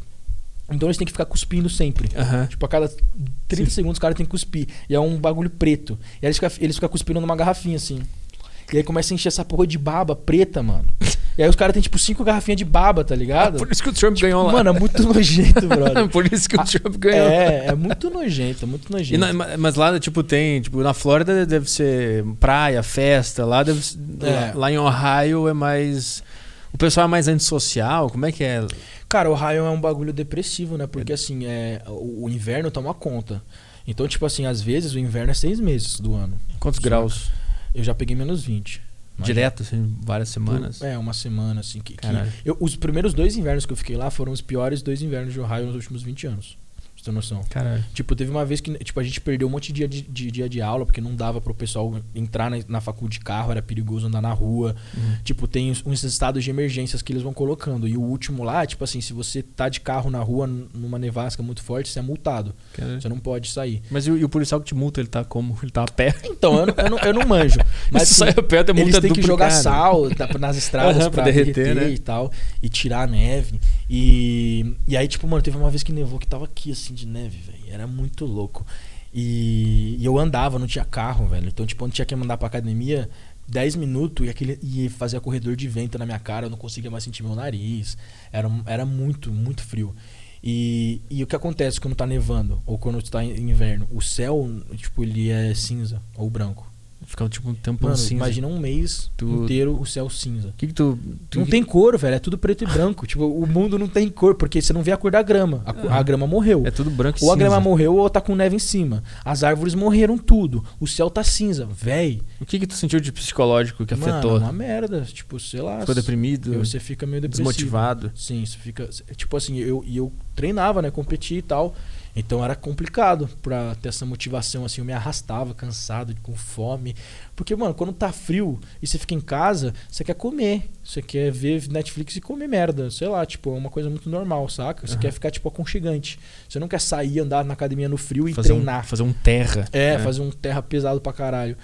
É, então, tipo, é, é bem deprimente, assim. Só que, cara, ao mesmo tempo eu sinto falta disso. Eu- não disso, mas eu sinto falta das quatro estações. Na Flórida a gente não tem as quatro É estações. calor. Mas tu É escolheu uma a sauna. É, não é nem calor, é uma sauna. Tu escolheu ir pra Flórida por causa de- do, do trauma do inverno? Também, por causa do trauma do inverno, porque eu acreditava que era um, um- é, eu acreditava que era um, um clima muito mais parecido com o do Brasil, mas é muito calor. E é muito perto do Brasil, então eu vou direto de 7 horas e meia ali é mais fácil, né, para eu ter para eu voltar pro Brasil fazer viagens. Meus pais também é mais fácil para eles me visitarem e é uma, uma, um lugar com mais oportunidades para eu que sou brasileiro e entre aspas influencer, né? Tipo, que eu consigo patrocínios ali de algumas coisas e Uhum. fazer as coisas acontecerem mais fáceis, assim, tem mais empresas brasileiras ali. Entendi. Que, que ano que tu foi pra Ohio? Vamos, vamos, vamos pegar essa história de novo. 2013. E foi. Tu, tu, tu morava no Brasil? Sim. E aí tu decidiu vou pros Estados Unidos fazer carreira? Como é que é essa porra? é, mano, tipo assim, eu fiz intercâmbio, né? Daquele das bermudas? É. Aí Tá. eu voltei querendo fazer educação física e montar uma academia. Uhum. Aí meu pai olhou pra minha cara e falou: Não, tipo, não vai rolar, brother. Vou fazer medicina, o vagabundo. É, medicina, direito ou engenharia. Sempre isso. Tem essas né? três opções. e aí eu falei, tipo assim, eu falei, não, beleza. Aí quando eu voltei, saca só, eu voltei do.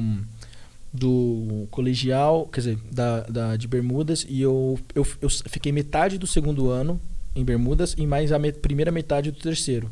Porque o, o, ano letivo lá é diferente, né? Entendi.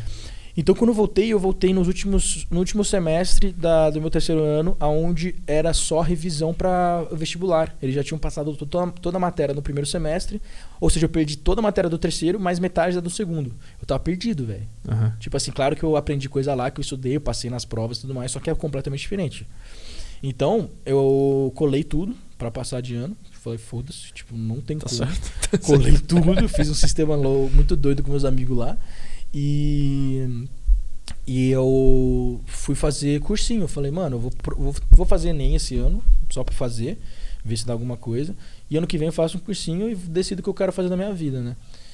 E aí eu comecei no cursinho e aí, tipo, do nada eu meti na minha cabeça. Eu comecei a tentar olhar, enxergar um futuro, tá ligado? Porque a, a minha. Meu sonho sempre foi ter uma família. Tipo, casar, ter uma casa, ter filho. Tipo, não, é isso que eu quero. Tu não pensava numa profissão em volta disso? Não, pensava, mas tipo, eu queria dar uma vida melhor do que eu tive, saca? Entendi. Uma vida foda, uma o teu casa principal maneira. objetivo de vida era era, era isso. proporcionar para alguém uma coisa melhor. Exato. E eu, eu começava a olhar, a tentar olhar para frente, e eu não via isso no Brasil. Falei, mano, como que eu vou sustentar uma família aqui no Brasil? Tipo, tá ligado? Tipo, como é que eu vou dar a condição de vida que meu pai me deu para alguém? Saca? Tipo, é, a minha irmã hoje ela tem 29 anos, ela hoje tá, foi contratada aí numa empresa gigante, tá muito bem, só que ela não, não tá pensando nem em casar, ela tá pensando na carreira dela ainda. Uhum. Porque aqui é assim, né, velho? Você vai se fudendo bastante para conseguir melhorar seu salário e começar até ter uma condição financeira que você pode pensar em Os casar. ovos já secaram. Filhos. Exato, é foda, mano. Uhum. Então, tipo, eu falava, brother, não tem como, velho. Tipo, eu vou, é. sabe, é muito difícil. Não que não tem como, né? Também não quero ser um pessimista do caramba, mas assim, eu ficava olhando e eu falava, mano, como eu já tinha visto o mundo lá fora, eu olhava para aqui e eu falava, mano, eu não conseguia, eu não conseguia chegar um futuro para mim. Aí eu falei, mano, vou para os Estados Unidos. Botei isso na minha cabeça. Então, quando eu ia pro cursinho, eu levava uma apostila desse tamanho, assim, que é do SAT, que é do Enem americano. Ficava fazendo simulado, estudando. Levava livro em inglês para ficar lendo. É, fazia só a matéria de inglês da apostila do, do cursinho. E dormia o resto. e aí os professores começavam a me expulsar da aula, começaram a me odiar pra caralho. E eu tava nem aí. E eu falei pro meu pai, ô oh, pai, é o seguinte, você tá jogando seu dinheiro no lixo, mano. Porque realmente eu não estou prestando atenção. Eu não estou indo lá para fazer nada. Eu estou estudando inglês e eu vou estudar nos Estados Unidos, tá ligado? Tipo, botei na minha cabeça. Caralho. É, eu, e aí ele queria que eu tivesse um plano B. Não, mas presta não sei o que, faz tal, tal. Eu falei, pai, não vai. Tipo assim, eu vou para os Estados Unidos. Aí o que aconteceu? Eu procurei uma conselheira, que é uma mulher que ela, tipo, ajuda pessoas a ir para os Estados Unidos. Ela sabe o, o caminho, entende? Uhum. Ela falou das provas que eu tinha que fazer, como é que eu fazia, tal, tal, tal. Fui, comecei a correr atrás. Fui, fui numa feira das é, universidades aqui em São Paulo que teve, que várias universidades americanas vêm para tipo falar um pouco como é que funciona a universidade deles, os cursos deles que eles são muito fortes, tal, tal, tal. Aí eu escolhi umas quatro, apliquei para as quatro, passei nas quatro e consegui algumas bolsas. E aí eu falei, não, é isso aí. Tipo, e eu não, não, eu não tava nem aí para onde que eu tava indo. Tipo, ah, tem que ser na Flórida, tem que ser na Califórnia. Eu, eu procurei as faculdades mais baratas, assim, porque, tipo, porra, é grana, né? E eu falei, pô, eu não vou fazer meu pai pagar toda essa porra só porque eu quero ir. Também não é justo. Uhum. É, então tentei bolsa e tentei ir em umas faculdades bem baratas. Então, tipo, era Ohio, Dakota do Norte. Tipo, Mano, não, não, ia dar certo. North Mas, Dakota. É, Idaho, tipo, só lugar assim, bem que isolado. Que você, você não conhece? Ah, é lugar das batatas. Todas as ah. batatas vêm de Idaho. Ah, tá bom, então. Agora eu sei. é tipo um lugar bem rural, assim. Tipo, para um estrangeiro ir, ir, estudar numa eu, faculdade. Ó, pra você ter noção, lá... eu fui o primeiro brasileiro a estudar na minha faculdade. Ah. Primeiro e era o único. Depois veio um outro. Mas, mas eu digo, para um brasileiro estudar lá é um, é, um, é, um, é um bagulho muito difícil. É chato. É, o processo é meio chatinho. E as opções são essas, tipo Ohio, Não, North não, você pode tentar qualquer uma. Só que, tipo, tem facul, mano, tipo Harvard. Mano, vai custar uma média aí de 50. Entendi, tu foi pelo, mais, pelo, pelo valor. Fui pelo valor, fui. Porque eu queria meter o pé daqui, saca? Uhum. E. E aí, tipo, foda-se o lugar, só queria sair do Brasil. Manja? E eu também, ao mesmo tempo, eu, tava, eu tinha muito esse desejo de competir no fisiculturismo. E naquela época não tinha oportunidades grandes aqui no Brasil de competição. Você tinha que se afiliar a uma academia que, t- que era federada e só tinha uma 40 minutos na minha casa pra fazer isso. E, tipo, as competições eram era mole, saca? Essa, essa vontade de competir no fisiculturismo, é, como é que ela entra nessa, nessa história de cursinho, de pré-vestibular? De... Então, foi, foi uma das coisas que mais me motivou a sair do Brasil também. É, porque na minha cabeça eu ia virar fisiculturista, saca? E eu não, eu não via oportunidades para esse esporte aqui. Naquela época era 2012, não Mas- era nem perto do que é hoje, como é que saca? tu descobriu fisiculturismo e pensou, puta, eu quero fazer isso? Ah, foi quando eu tava em Bermudas, né? E eu comecei a treinar. Falar com aquele cara, a com o ter- Peter. E, e eu, é, e eu- e aí eu comecei a entrar nesse mundo, ler revista, é, via, li a biografia do Arnold, comecei a ver os filmes e tudo, e tipo, eu pirava nisso. Ficava o dia inteiro, tipo, pesquisando sobre treino, sobre musculação, sobre dieta. Tanto é que, tipo assim, eu sou formado em Strength Conditioning. Eu só fiz um ano e meio de Strength Conditioning. Porque os outros, os outros cursos, eu fiquei, tipo, trocando de curso na faculdade, que eu também não sabia o que eu ia fazer da minha vida. Aham. Meu canal começou a dar certo. Eu falei, foda-se, eu vou me formar nisso porque eu vou ter mais credibilidade ainda pro meu canal e eu vou levar meu canal mais além do que eu posso. Mas, tipo, nutrição, eu tenho um livro de dieta flexível e nutrição. O meu best-seller, o livro mais vendido que eu, que eu tenho. É, eu não sou formado em nutrição Uhum. tá ligado? Mas eu consegui escrever um livro desse que hoje é, é, tipo assim, reconhecido por muitos profissionais e, pô, tem muitos nutri- nutricionistas que me seguem que compraram esse livro e usam ele nas, tipo, né, por isso que eles fazem hoje, Sim. aplicar dieta flexível nos clientes. É, porque eu passava o dia inteiro estudando isso. Lia artigo científico, lia livros, comprava livros, eh, via vídeos e ficava nessa. Eu amava essa parada. Então tu voltou de bermudas com isso na cabeça e aqui tu terminou a escola e foi pro pré-vestibular e pensou, puta, eu, eu- E aí, um, eu, eu, eu e aí quero... eu vi que não dava pra ficar aqui. Tipo, foram dois fatores. Então, um, eu quero ter uma família num lugar legal Aham, e o segundo, eu quero ser atleta de fisiculturismo. E aí tu exato. juntou essas duas coisas e tu, tu parou em Ohio por quê? Porque foi a que deu, foi a que passou? Foi a que eu passei e ao mesmo tempo meus pais tinham grandes amigos da família que moravam já uns 10 anos em Ohio, que eles eram nossos vizinhos aqui no Brasil, Aham. amigos da família eram amigas, né? E aí eles se sentiram confortável em perto deles porque eu teria um lugar se eu precisasse ficar num Thanksgiving, amigos por perto, sabe? Se acontecesse alguma coisa, tinha alguém que a gente que a gente confiava que estava perto de mim, mas nunca aconteceu, tipo a gente nunca se viu. E aí tu foi pra lá, que, que ano que foi? Que tu foi? 2013, 2013, tu chega lá com Cheguei quantos anos? 19. Com 19 anos tu chega nos Estados Unidos, já, já tinha uma noção de inglês, mas não era fluente. Sim. Não, eu era. Eu posso dizer que eu era fluente, É. porque eu já comecei meu primeiro ano. Pra você ter noção, é, eu, eu não estou me gabando. Não, Gaba. Mas Gaba, eu- vamos, eu- vamos, vamos mudar essa cultura no Brasil. Vamos se É. gabar das coisas que a gente consegue. Vai. Não, saca só, eu entrei lá e o- lá as, as médias das notas, elas são. É o GPA que a gente chama. GPA é tipo o número mais importante da sua vida, que você vai botar em currículo e em tudo. Que é a sua média de todas as suas notas de todos os anos que você estudou na faculdade. Então o máximo é 4.0. Quanto mais perto de 4.0, hum, melhor você foi, né? Mais notas máximas você tirou, vamos assim. Na minha carreira, na minha carreira como estudante, né? Carreira de estudante é bom, né? Minha carreira inteira de estudante, eu tirei só uma nota que não foi um A mais, que foi um B mais, onde o professor me fudeu muito bonito. Ele, Ah. tipo, ele me fudeu lindo. Porque eu tava com um A mais, era uma aula de inglês, mano. Tipo, era uma de redação, uma porra toda. E eu tava indo bem pra caralho. Tipo, tirava. Mano, era muito louco, porque eu ia melhor que os americanos, tá ligado? Na aula de inglês. Saca? E não é inglês pra estrangeiro, é inglês pra americanos, da Aham. facu. É, eu até venci um. Fiquei em terceiro lugar no, num prêmio de melhor redação do ano, no, no meu primeiro ano, pra você ter noção. Então eu tinha uma noção boa, sabe? Eu estudava Sim. bastante. Meu GPA foi 3,95, eu acho.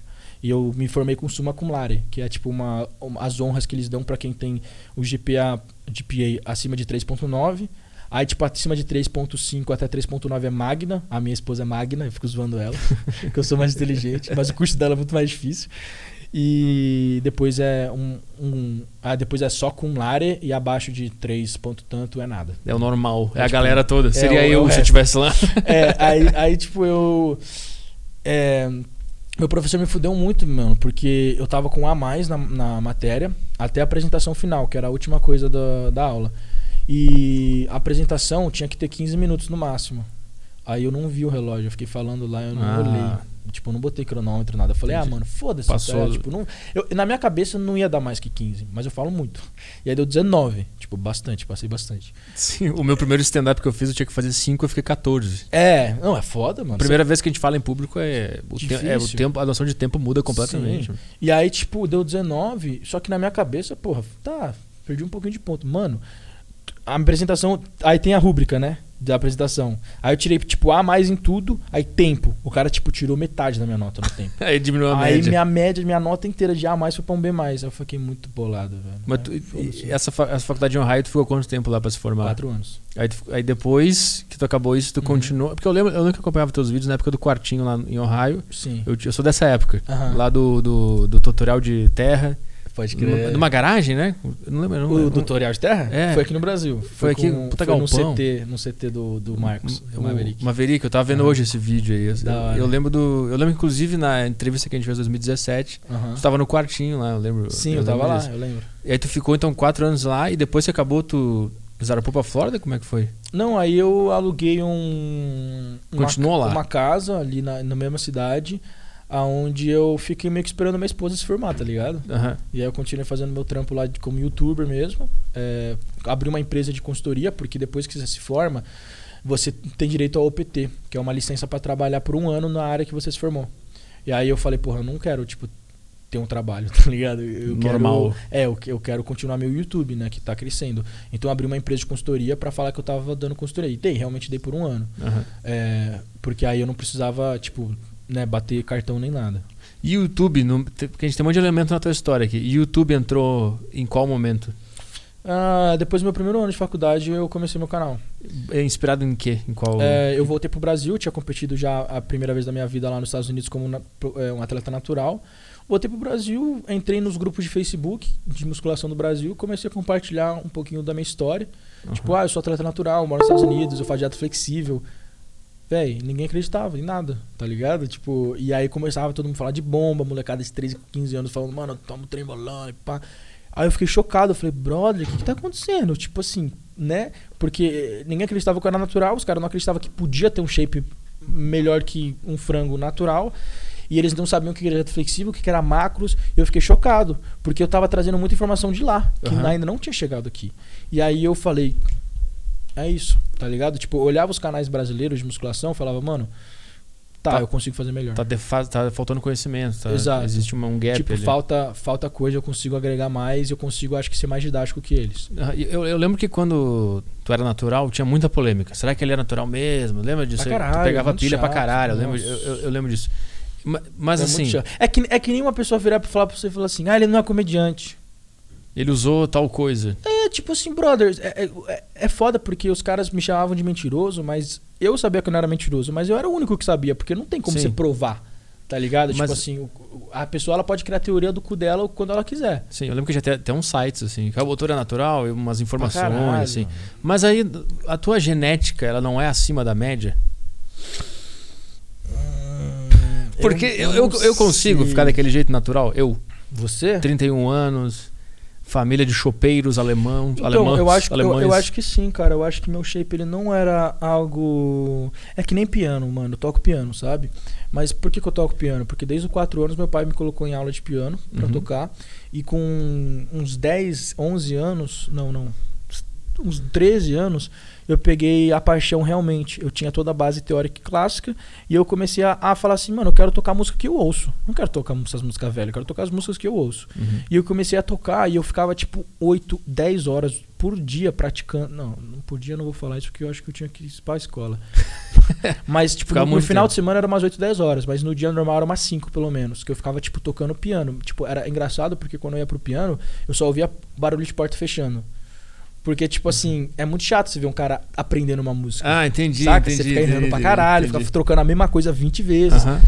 Então eu ficava lá e, e aí eu, tipo, todo mundo falava que eu era um prodígio, que eu tinha que ser músico, que não sei o que. Eu dei, um, eu dei uma. Eu fiz um concerto só meu das músicas que eu tocava, assim, é, uma vez. E. Mas eu não me achava bom, velho. Tipo assim, porque eu nunca consegui tirar uma música inteira do ouvido. Eu não sou um cara prodígio, eu não sou um cara que entende música pra caralho.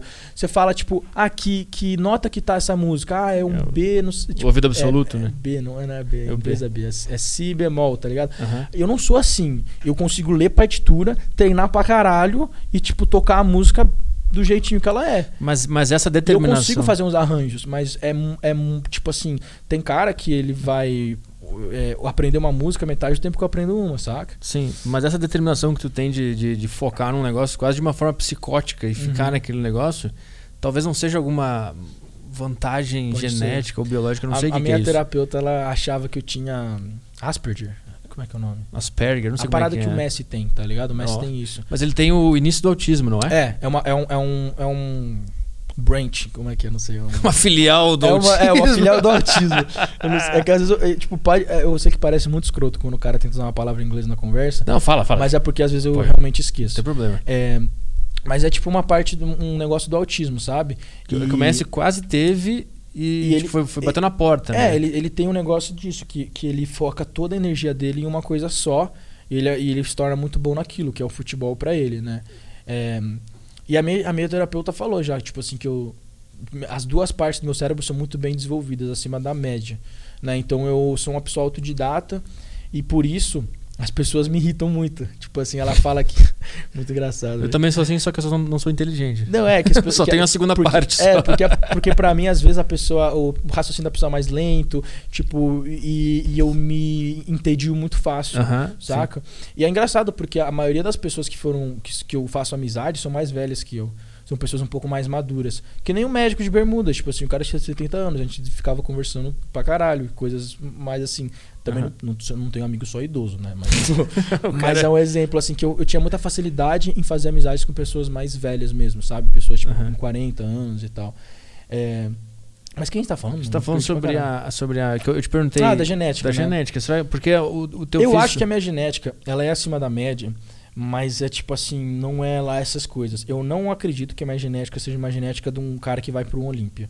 Esse cara, ele realmente tem uma genética abençoada, realmente é um cara diferenciado, Uhum. um cara que nasceu pra isso. Eu não acredito que eu nasci pra isso. Eu acredito que eu sou um cara um pouco acima da médica e médica, um pouco acima da média e também que se, que se dedica um pouco acima da média. Sim, é que eu te perguntei por quê. Quando tu vem com um físico natural no Brasil e todo mundo fica, caralho, esse cara deve estar usando alguma coisa. É porque realmente deve ter alguma coisa genética que é um pouco acima da média e que a gente, puta, o que, que será que tá acontecendo aqui? Até Uhum. provar que é genética mesmo, demora um pouco, né? Tipo, eu, eu Ah, entendo é. um pouco da, do, do, do, puta, será que ele é natural ou não? Eu entendo gerar essa dúvida nas Sim. pessoas. Mas é que, é que faltava muita informação no É. Brasil ainda. Porque era muito descarado o uso de anabolizantes aqui, era muito fácil o acesso. E tipo assim, o cara ia na academia e o brother dele tomava bomba. O brother tinha um shape lixo. Tipo, Uhum. uma bosta. Por quê? Porque não adianta você só tomar bomba. Não é só tomar bomba que vai te deixar com shape. Não é. é, sabe, tipo, as pessoas elas colocam, começaram a colocar toda a esperança nas Como drogas. se fosse determinante, né? É, e aí elas viam um shape meu que, tipo assim, era igual do brother que toma bomba, ou um pouquinho melhor. E aí eles falavam, ah, impossível então ele ser natural. Porque esse cara toma bomba Aham. e ele tem shape pior que o do cara. Mas não tem nada a ver uma coisa com a outra. Sim, Saca? Tipo, eu vou tomar bomba e eu vou jogar futebol melhor que o Messi. Sim. Sabe? Tipo, é, mes é me- quase a mesma coisa. Mas é que as pessoas usam muito esse negócio de bomba com é, re- relacionado à hipertrofia, relacionado a ficar gigante. Mas você pode tomar bomba e não acontecer nada com você. Aham. Saca? Tipo, eu conheço muita gente que toma coisa pra caralho e não evolui mais do que evoluir natural. Ou que vários amigos meus que eu conheço que são naturais e têm ótimos é, shapes, tá ligado? É uma. É uma tipo, a bomba é importante. Eu quero falar, nunca falei com ninguém sobre isso, não entendo Sim. nada. Ela é importante para um atleta, ela é Hum. importante para a vida de alguém que, preci- que precisa. Ela não muda nada em- É- sentidos de. Ela. Ela só. Calma aí que o pessoal vai ficar Ela, potencia, não muda nada. ela potencializa o que já. O que poderia acontecer? Como é, como é Ó, que é? Ninguém vai ganhar um campeonato porque ele tomou mais bomba. Aham. Isso não, isso não existe. Ah, ele ganhou porque ele tomou mais bomba. Não. Ah, ele ganhou porque ele tomou uma bomba. Tipo, ele Melhor. tomou trembo, vai, e o Aham. outro não tomou trembo. Não. Isso não existe. O cara ele ganha porque primeiro ele, ele pode ter mais anos de treino, ou seja, ter uma, um- uma maturidade muscular melhor. Ele já desenvolveu aquele músculo há mais tempo e é mais denso, etc. E ele também fez dieta melhor, fez treino melhor. Então é, é engraçado porque a mentalidade dos americanos nunca é a bomba. Tipo assim, você tá lá fazendo um ciclo e se preparando para uma competição. Não tá evoluindo do jeito que você quer. O americano ele não vai olhar pro ciclo dele. Ele não vai falar assim, então o que, que eu mexo no meu ciclo? Ele vai falar, o que, que eu tô fazendo errado na minha dieta? Como é que será que eu tô treinando certo? É isso que eles olham antes de olhar para a bomba, antes de olhar para o anabolizante. Uhum. Entende? E o brasileiro ele não, não tinha essa mentalidade, né? Ele sempre ia na bomba. E você pode ver que o, o brasileiro, eu acho que uma- a maior diferença é o treino. As academias aqui elas não são equipadas para você treinar que nem um bodybuilder. Você vai na Smart Fit, você vai fazer terra, você vai, você vai ser Os expulso. caras te expulsam. Não, É. tem, não tem como. Inclusive, quando eu vim pra São Paulo aqui, eu fui em três academias, eu fui só na que os caras Sim. têm uma- um lugar pra fazer terra. Hoje eu fui numa Smart Fit, eu fui treinar costas. Tinha duas máquinas pra costas na academia. Aí eu falei, caralho, mano, tá ligado? Tipo assim, não que não dê pra improvisar, dá pra improvisar muita coisa. Mas era uma falta de, de variedade muito grande. Aham. Que os americanos, eles sempre têm bastante angulação e faz muita diferença. É, então, é, é- é- eu, eu vejo muita gente aqui, tipo, eu, eu vi um. Eu fui na Smart Fit também, vi um- uma molecada fortinha. O cara, ele não deve treinar um mês, ele treina um, um ano, dois anos pelo menos. Sabe? O cara tava botando 15 no supino.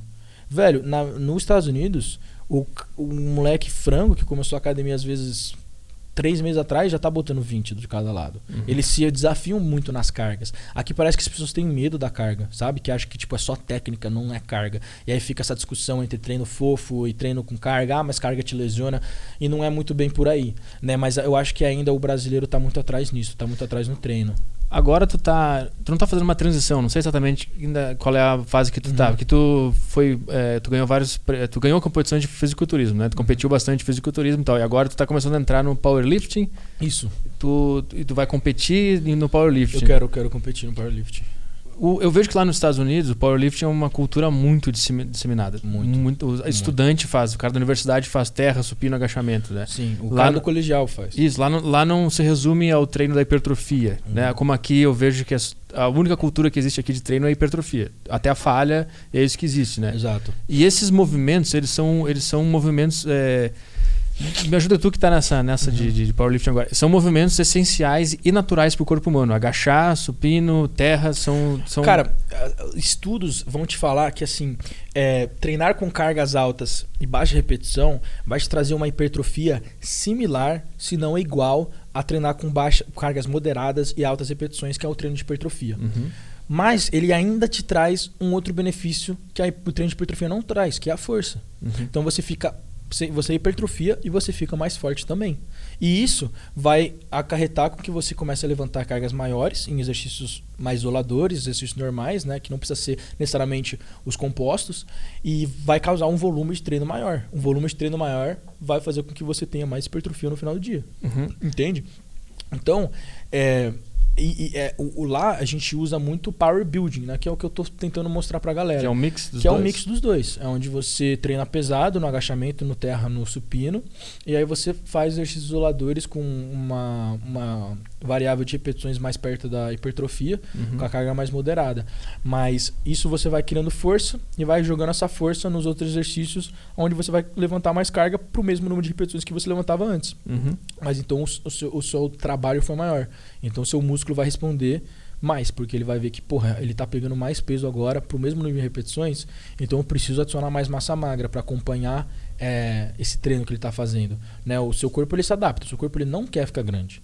Tipo assim, é, é muito custoso para você ter músculo. Uhum. Né? O é, bodybuilding, tudo que é alto nível vai contra a evolução do corpo, contra o que o seu corpo quer. Seria O seu corpo antinatural. só quer, sobre, ele só quer sobreviver.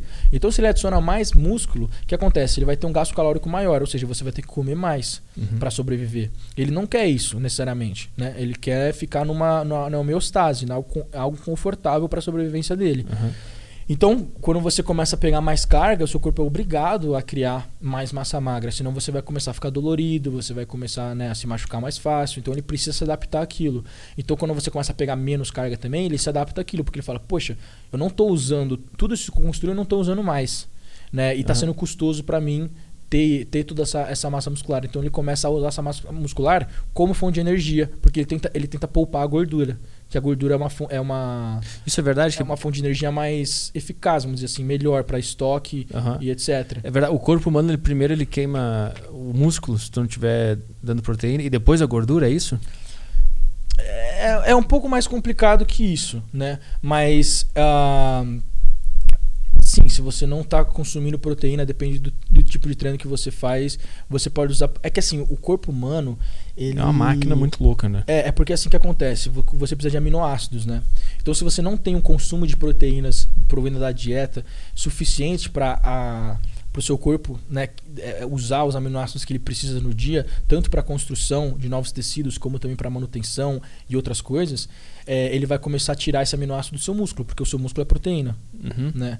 Então ele, ele vai precisar tirar de algum lugar. Então não quer dizer necessariamente que ele está queimando como fonte de energia, porque é muito raro o seu corpo usar proteínas como fonte de energia.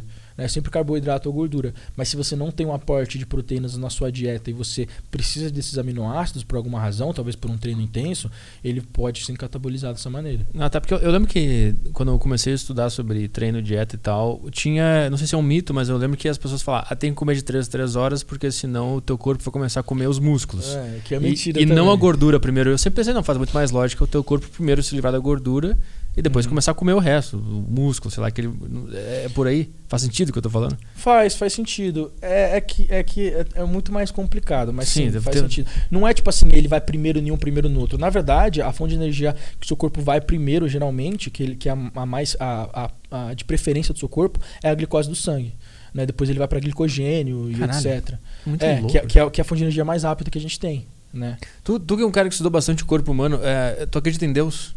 Pra caralho. O que que tu vi- visualizou, enxergou, percebeu? Porque tu estuda o corpo humano e pensa, caralho, isso aqui é uma máquina programada Aham. com um monte de elemento, da onde vem essa porra toda. Tu teve, algum, tu teve alguma, Hum. alguma ideia sobre isso? Em algum momento, uma, uma, uma epifania, um negócio, caralho, isso aqui, olha isso aqui, ele usa primeiro isso aqui, depois isso aqui. Ah, sim. Que máquina- Sim, não. É, é por isso que eu estudei tanto. Porque eu gostava, porque era da hora. Eu falava, caralho, mano, o corpo é muito louco, velho. Aí tem tipo os adrenoreceptores, que eles fazem isso e aquilo. Se você ingere esse tipo de substância, você pode inibir esse adrenoreceptor. Então você tem uma. Cara, é muito louco. O corpo humano é muito doido. Então, por isso que eu tinha esse tesão de, de pesquisar mais. Porque todo dia eu descobri uma coisa nova. Eu falava, mano, então peraí, eu vou testar isso. E eu aprendia algo na dieta e testava Aham. sabe? E aí eu via se dava resultado. Eu falava, caraca, dá mesmo, então é assim. Porque a gente sempre tem essa misconcepção de tudo, a gente sempre tem é, con- conceitos errados, né? A gente acha que pra ficar grande tem que, tipo, comer isso, não sei o quê. Aí que eu aprendi a dieta, dieta flexível. Que, que, o que que é carboidrato? O que que é proteína? O que, que, que é gordura? Porque às vezes as pessoas estão comendo um prato lá, elas acham que elas têm que comer frango e batata doce, porque ela não sabe que frango é proteína e batata doce é carboidrato. Ela acha que o frango é mágico e a batata doce é mágica. Né? Que o frango vai tem alguma substância nele que vai pegar a gordura e matar ela, tá ligado? e aí vai pegar e vai construir músculo. Mas não é assim. É, é por quê? Porque são macronutrientes. O corpo vai enxergar aquilo como macronutrientes.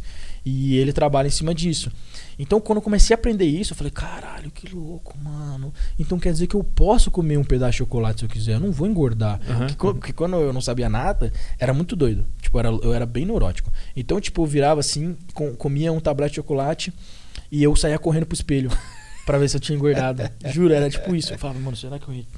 Eu ficava olhando, eu achava que meu corpo ia transformando ao- conforme eu co- colocava na boca. Aham. Mas não tem nada a ver, né? E aí quando eu comecei a aprender que não tem nada a ver, que é muito mais além disso, e a dieta flexível te permite comer essas coisas, e você não precisa comer de 3 em 3 horas e tal, tal, tal, porque é desse jeito que funciona, você começa a pirar, você começa a falar, mano, que bagulho É uma louco. mágica, E eu queria né? gritar pro mundo aquilo, porque era libertador, sabe? Você aprender que, tipo, que não é do jeito que você achou que era a sua vida toda e está fazendo um bagulho, tipo, muito mais difícil do que tem que ser. Aham. Se você entendesse um pouquinho melhor, você conseguia fazer de uma forma muito mais fácil e ter resultados ainda melhores. É que eu acho que entender o que tu, o que tu sabe sobre o corpo humano deve ser muito louco, porque tu.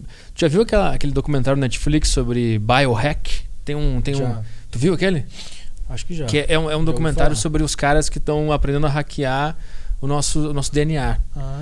E aí é uma puta polêmica. Eu vi o primeiro episódio, é muito legal. Mas tem uma cena que o cara, o cara imprime um, um- assim, ó, de folha, um monte de folha assim, Uhum. e a folha tem um monte de númerozinho e letrinha.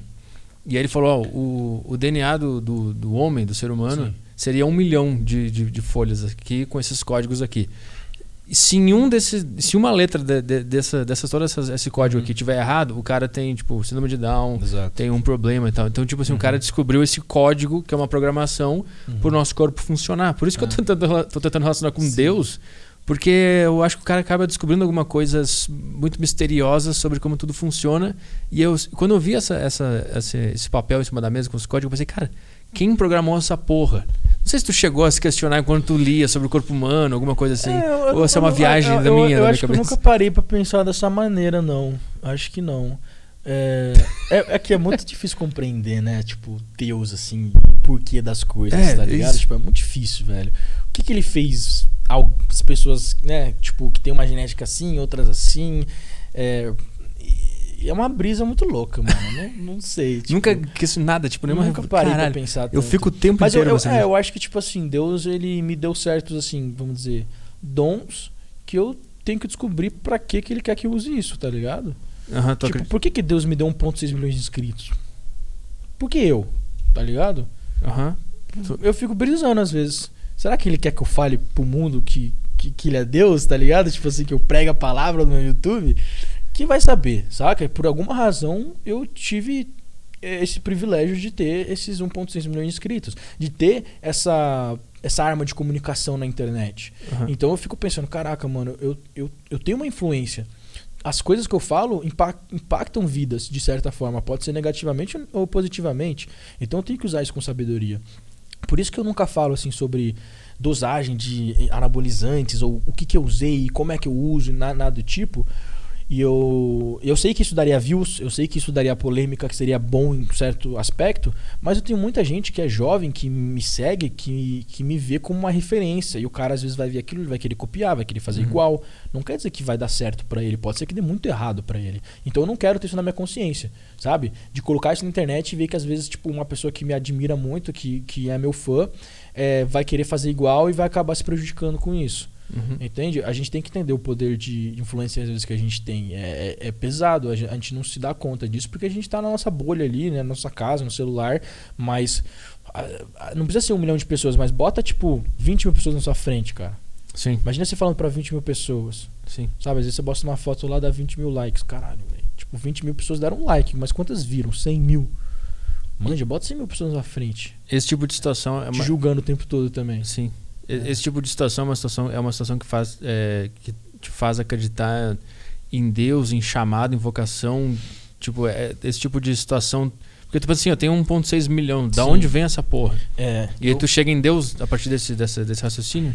Eu, eu, eu, fui criado em berço evangélico, né? Aham. Então eu sempre, assim, cri- fui criado acreditando em Deus.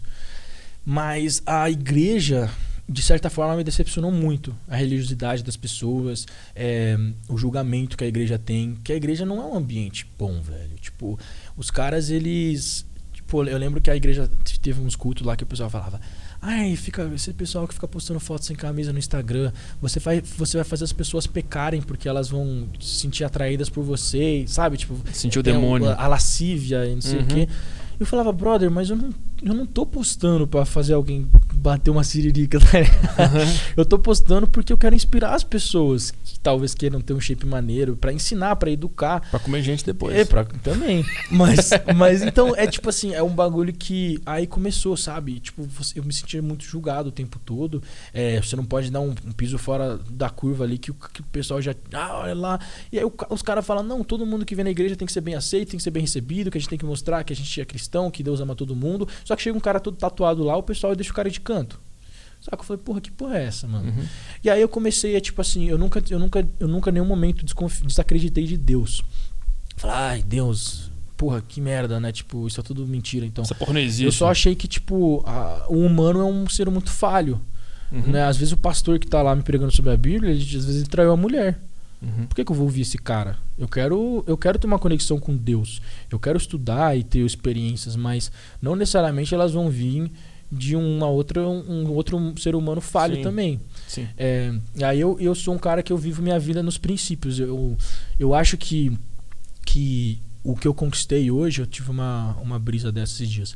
O que eu conquistei hoje foi porque ao longo da minha vida toda eu não quebrei os princípios que eu tive desde pequeno com morais e valores e Deus, sabe? Que- quais são? Cara, são vários. Tipo, é, eu sou um cara que, por exemplo, eu nunca, eu nunca menti.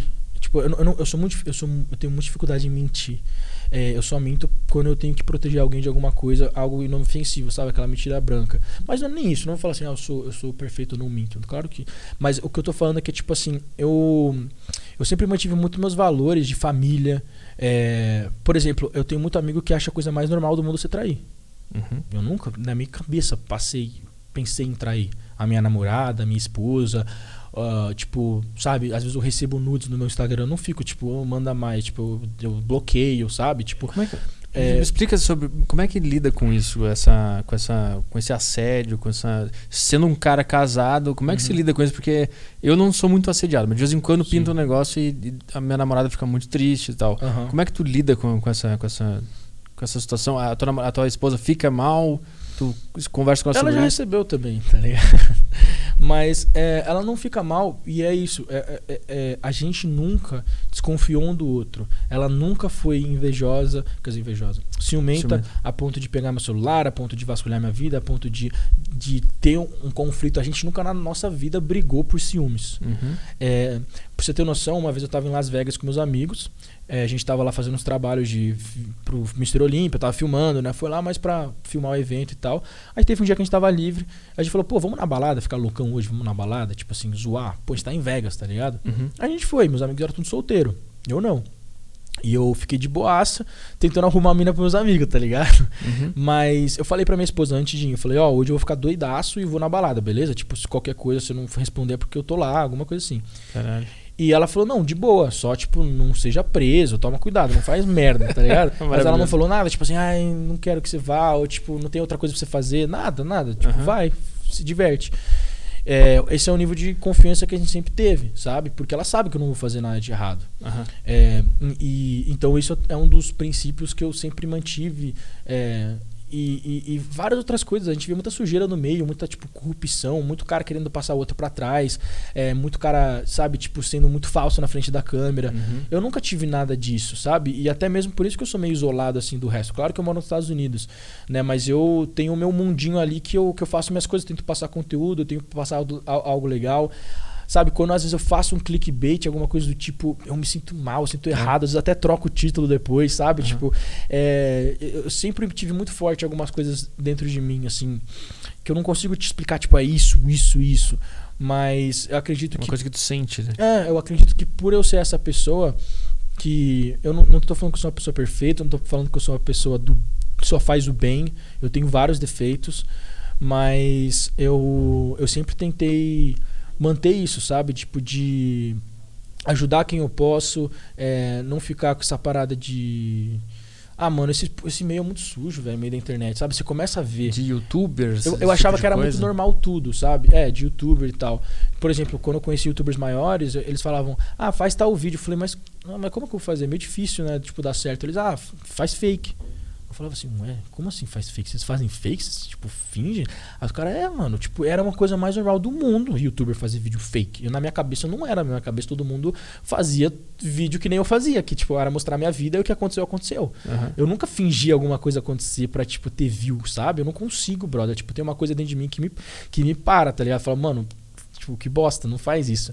Eu realmente, eu posso ter feito um clickbait ou outro, mas baseados em coisas reais, saca? E Entendi, tipo, entendi. nada que é realmente uma mentira ou algo que eu atuei na frente da câmera para parecer ser verdade. Uhum. É, tipo, às vezes eu, eu dou uma dramatizada no que aconteceu, vamos dizer assim. Entendi, Tá entendi. ligado? Tipo, um dia eu falei assim, nossa, é, meu shape piorou muito, e agora o que eu vou fazer? Tipo, não tinha piorado tanto. Tinha piorado, na minha opinião. Eu tava achando ruim. Mas o pessoal falou, ah, que vídeo errado, porque, tipo, você está mó bem ainda, não sei o que, saca? Tipo. Deve é, ser uma tentação, porque tu vai postar um vídeo depois assim, ah, eu sei que esse título, essa thumb aqui vai me dar um AdSense maior. Sim, Mas é, tem aquele outro ali que é o Então, verdadeiro que eu queria. cara, é isso, porque assim, é, na minha opinião, mano, é muito fácil fazer um vídeo viral. Eu já pensei em. Eu e meus amigos já pensou em muitos vídeos virais, tipo assim, que dariam certo, que a gente sabe que vai dar certo. Só que a gente não faz certas coisas porque a gente sabe que, tipo, mano, é forçar a barra, tá ligado? Uhum. Tipo, eu não preciso disso, mano. Até, até onde isso vai, vai, vai me trazer algum benefício? Eu já passei por uma fase de estourar views, de inscritos. Aquilo traz felicidade? Talvez uma felicidade muito momentânea, Uhum. sabe? E esse mundo, cara, é um mundo que mexe muito sua cabeça, sabe? Então, eu comecei a ver que, pra, que, que, assim, tem dois tipos de pessoas. O cara que quer fama, que quer likes, que quer hype, que quer ser falado, que quer estar na mídia, que quer que as pessoas estejam falando dele. Uhum. E tem o cara que ele quer criar uma carreira sólida, ter credibilidade e é, ganhar dinheiro com isso. E não necessariamente isso vai corre- correlacionar a views. Entende? É, você pode ganhar muito dinheiro na internet com 10 mil views num vídeo. É, o meu, o meu nicho é muito pequenininho. Seu nicho é pequeno, É. você deve conseguir monetizar ele muito bem, porque é um cara que é fiel a você, Aham. um cara que gosta do seu trabalho de verdade e um cara que ele vai usar o seu cupom num, num patrocinador, ele, ele vai pagar pra assistir seu podcast, Sim. ele vai, sabe? É isso que você precisa. Imagina só, você tem mil fãs fiéis. Uhum. Aí você lança um podcast de assinatura de 20 reais por mês. 20 mil reais por mês. Sim. É, você já tá no 0,5% da população brasileira. Tá ligado? Sim. Então você não precisa de um milhão de pessoas te vendo o tempo todo. Sim. Se você quer ganhar dinheiro. Agora, você precisa de um milhão de pessoas vezes Pra ser famoso. para né? ser famoso Uhum. e também quando você não tem credibilidade, porque aí você tem que ter uma escala muito maior para converter um pouco. Como assim? Por exemplo, se você não é um cara que tem credibilidade, é, você tem que ter um milhão de views para vender a mesma coisa que um cara que é- tem credibilidade e tem só 100 mil views. Entendi. Entende? Aham. O cara tem muito mais credibilidade na fala, ele vai falar, ó, galera, esse suplemento aqui é bom, compra lá, o cara vai comprar, vai usar o cupom dele. Agora, se o cara tem um milhão de views, ele fala, ó, galera, esse suplemento é bom, usa o meu cupom e o pessoal vai falar, mano, foda-se, É, não eu quero saber de Só tô contigo É, eu porque tô- tem eu um tô vídeo. querendo, É, eu tô querendo ver seu vídeo porque sua namorada é gostosa. É, entendi. Tá ligado? Entendi. É uma vida de paciência e qu- quando é que, quanto tempo demorou pro teu canal tu perceber, puta, ele tá, tá estourando, tá me dando uma grana, isso aqui tá, tá foda. Demorou qu- quanto tempo? Ah, cara, tipo assim, eu. 2018, tinha 4 anos de canal, foi quando eu, eu tive o convite de ir pra Breckman, né? Que que é? Que é uma. é, era, uma era uma mansão de youtubers na Flórida, mas- youtubers brasileiros que foram morar na Flórida. E o EduCoff era o maior, tinha 8 milhões de inscritos na época. Uhum. E tinha o John Vlogs, que virou meu brother e tal. E eu tinha 600 mil inscritos já. Eu tinha conquistado aqueles inscritos meus lá e tal, tinha uma credibilidade grande ali. Só que quando eu fui pra lá, eles têm um nicho teen, né? O nicho Uhum. deles é teen. O meu era maromba.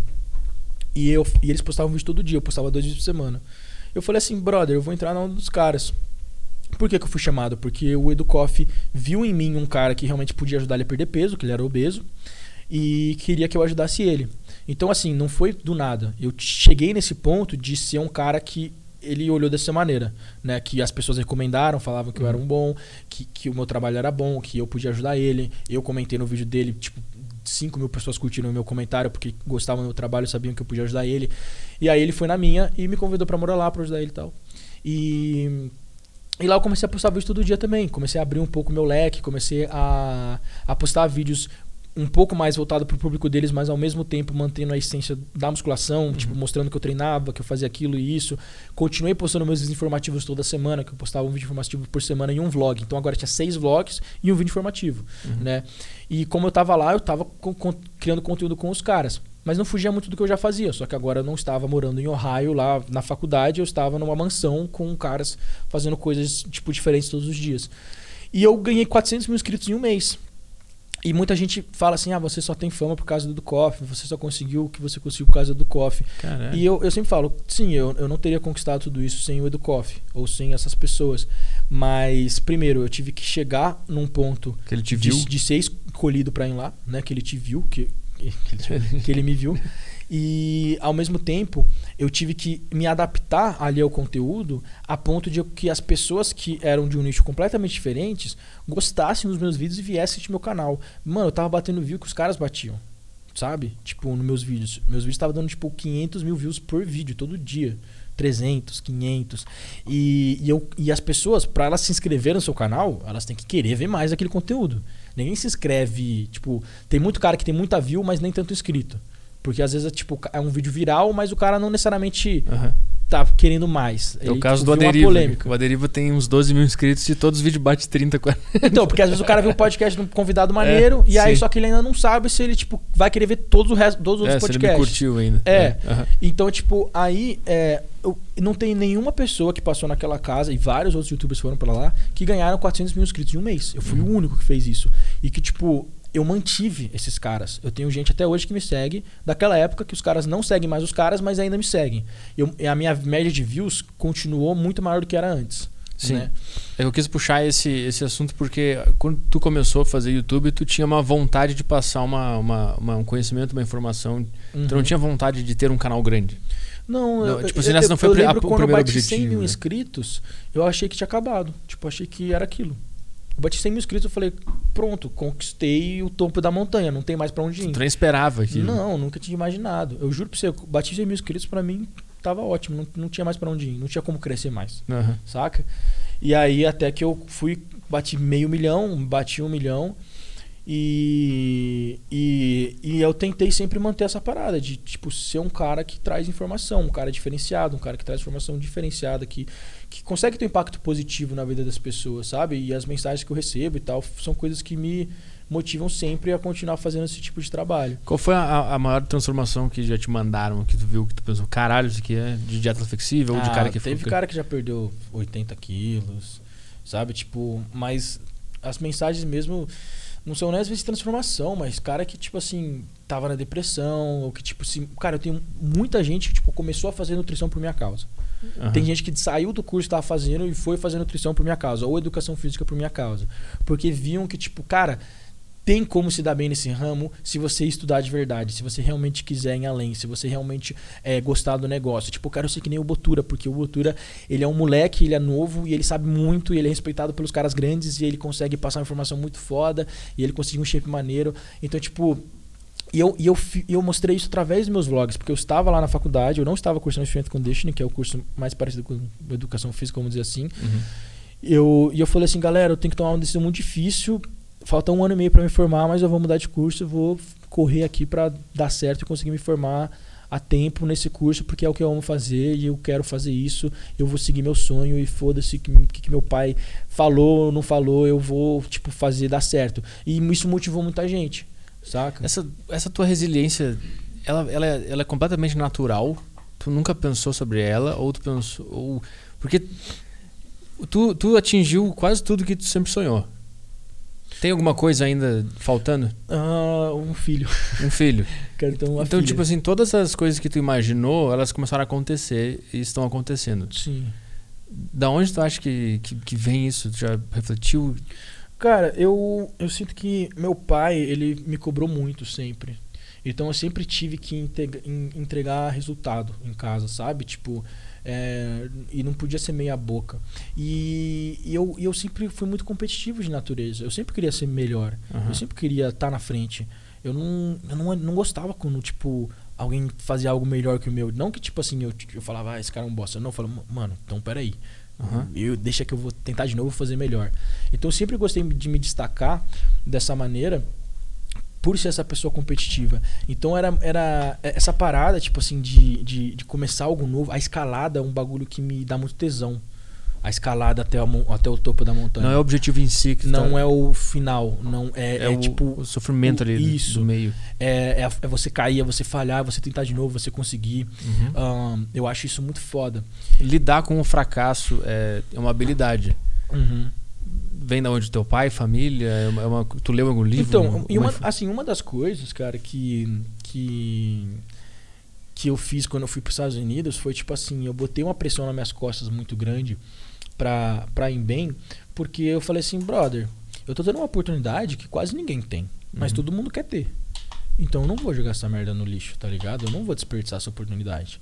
Por isso que eu fui um aluno muito bom na faculdade, por isso que eu tirava notas muito boas, porque eu não conseguia aceitar, tipo assim, mano, eu tô aqui nos Estados Unidos, vivendo o sonho da minha vida, eu tô tipo, sabe, no lugar que todo mundo queria estar. Uhum. E, e eu vou, tipo, simplesmente tacar o foda-se pra, pra minhas notas e não ir bem e curtir festa, não sei o que. Eu não vim aqui pra curtir festa, eu vim aqui porque eu estou numa faculdade. A minha única obrigação é ir bem na escola. Tipo, Uhum. é menos que isso.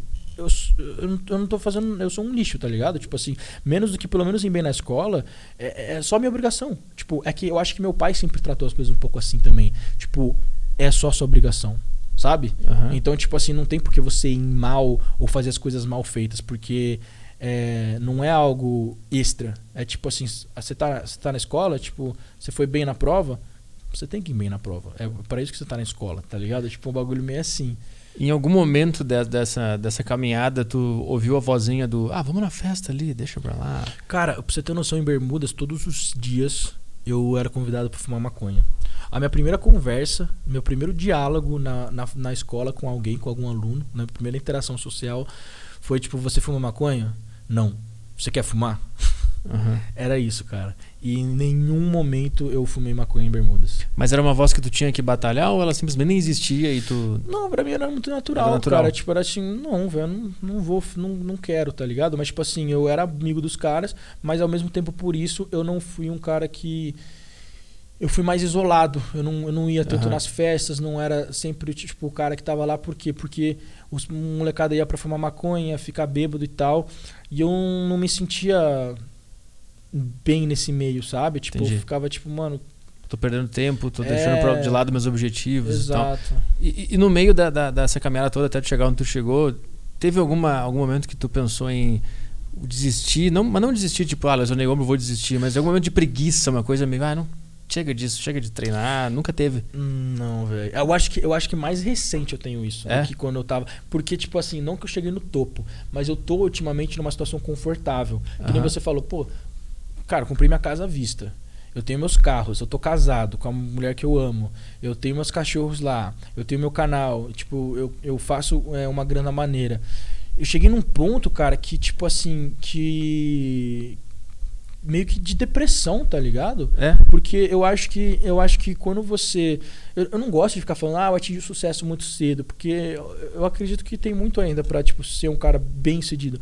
Mas, vamos dizer assim, pra uma pessoa normal, Sim, um é. brasileiro normal, eu atingi o sucesso cedo. É um lugar. Então, aí você fala, qual que é o próximo passo? Por Sim. exemplo, tipo, se eu ganho num mês 30 mil reais, pra mim é pouco. Uhum. Isso é uma merda. Você tá entendendo? Sim. Porque pra mim eu sempre tenho que ter mais e, e fazer melhor e conquistar mais coisas.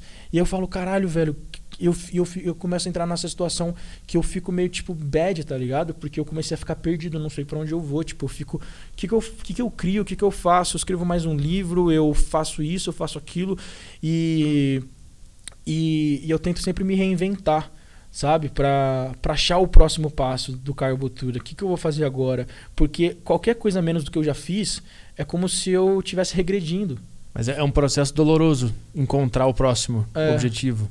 É uma Uhum. coisa que, que demanda uma, uma, sei lá, uma agonia, uma, uma insônia de noite. Puta, eu já consegui tudo, o que, que eu tenho que fazer agora? O, o powerlifting agora tem a ver com isso? Tem. Tem, porque, tipo assim, eu já competi muito no, no bodybuilding. Eu tenho dois procards, não vou falar que esses procards são importantes, porque não são. Tipo, são de federações pequenas, tá ligado? É, o natural eu acho que é uma conquista maneira. Mas o outro também não vou falar assim, ah, eu sou atleta pro. É, eu gostaria de virar um pro na FBB.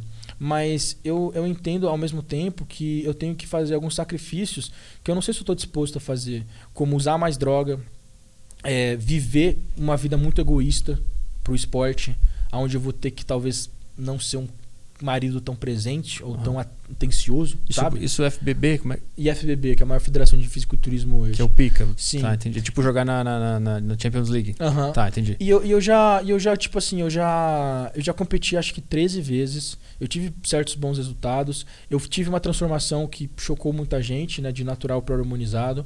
É, eu, eu conquistei já alguns é, bons títulos. Existem mais para conquistar e, e para ser melhor. Mas o esporte do fisiculturismo é um esporte subjetivo, cara. E isso é muito frustrante, mano. Ah, ele é, su- ele é subjetivo, É, né? É um cara olhando e. É, e falando, ah, esse aqui tá melhor. Só que, Aham. só que aí você fala, às vezes você fala, mas eu acho que eu tô melhor. E aí você fica frustrado. E o Porque você powerlifting se é- fode pra caralho. Aham. Na dieta, no treino, é uma merda, mano. E aí, tipo, você vai lá e às vezes você fica com um resultado que fica, tipo, sabe, não, não, te, não, te, não te traz uma paz aquele resultado. Porque você não sabe se realmente. Se foi porque muita gente mesmo, vai né? e fala pra você, mano, foi injusto, você devia ter ganho. Aí você fica, porra, mas que merda, mas eu não ganhei, e aí? Saca? E. O powerlifting não, o powerlifting, mano, 100 quilos são 100 quilos. Então eu quero, eu, eu, eu, eu sinto falta da objetividade, sinto falta de performar no dia da competição. De chegar lá e assim, hoje quem levantar mais peso ganha. Aham. No dia do bodybuilding não tem o que eu fazer, eu já fiz a dieta. Sim. Não tem como mudar. Entende?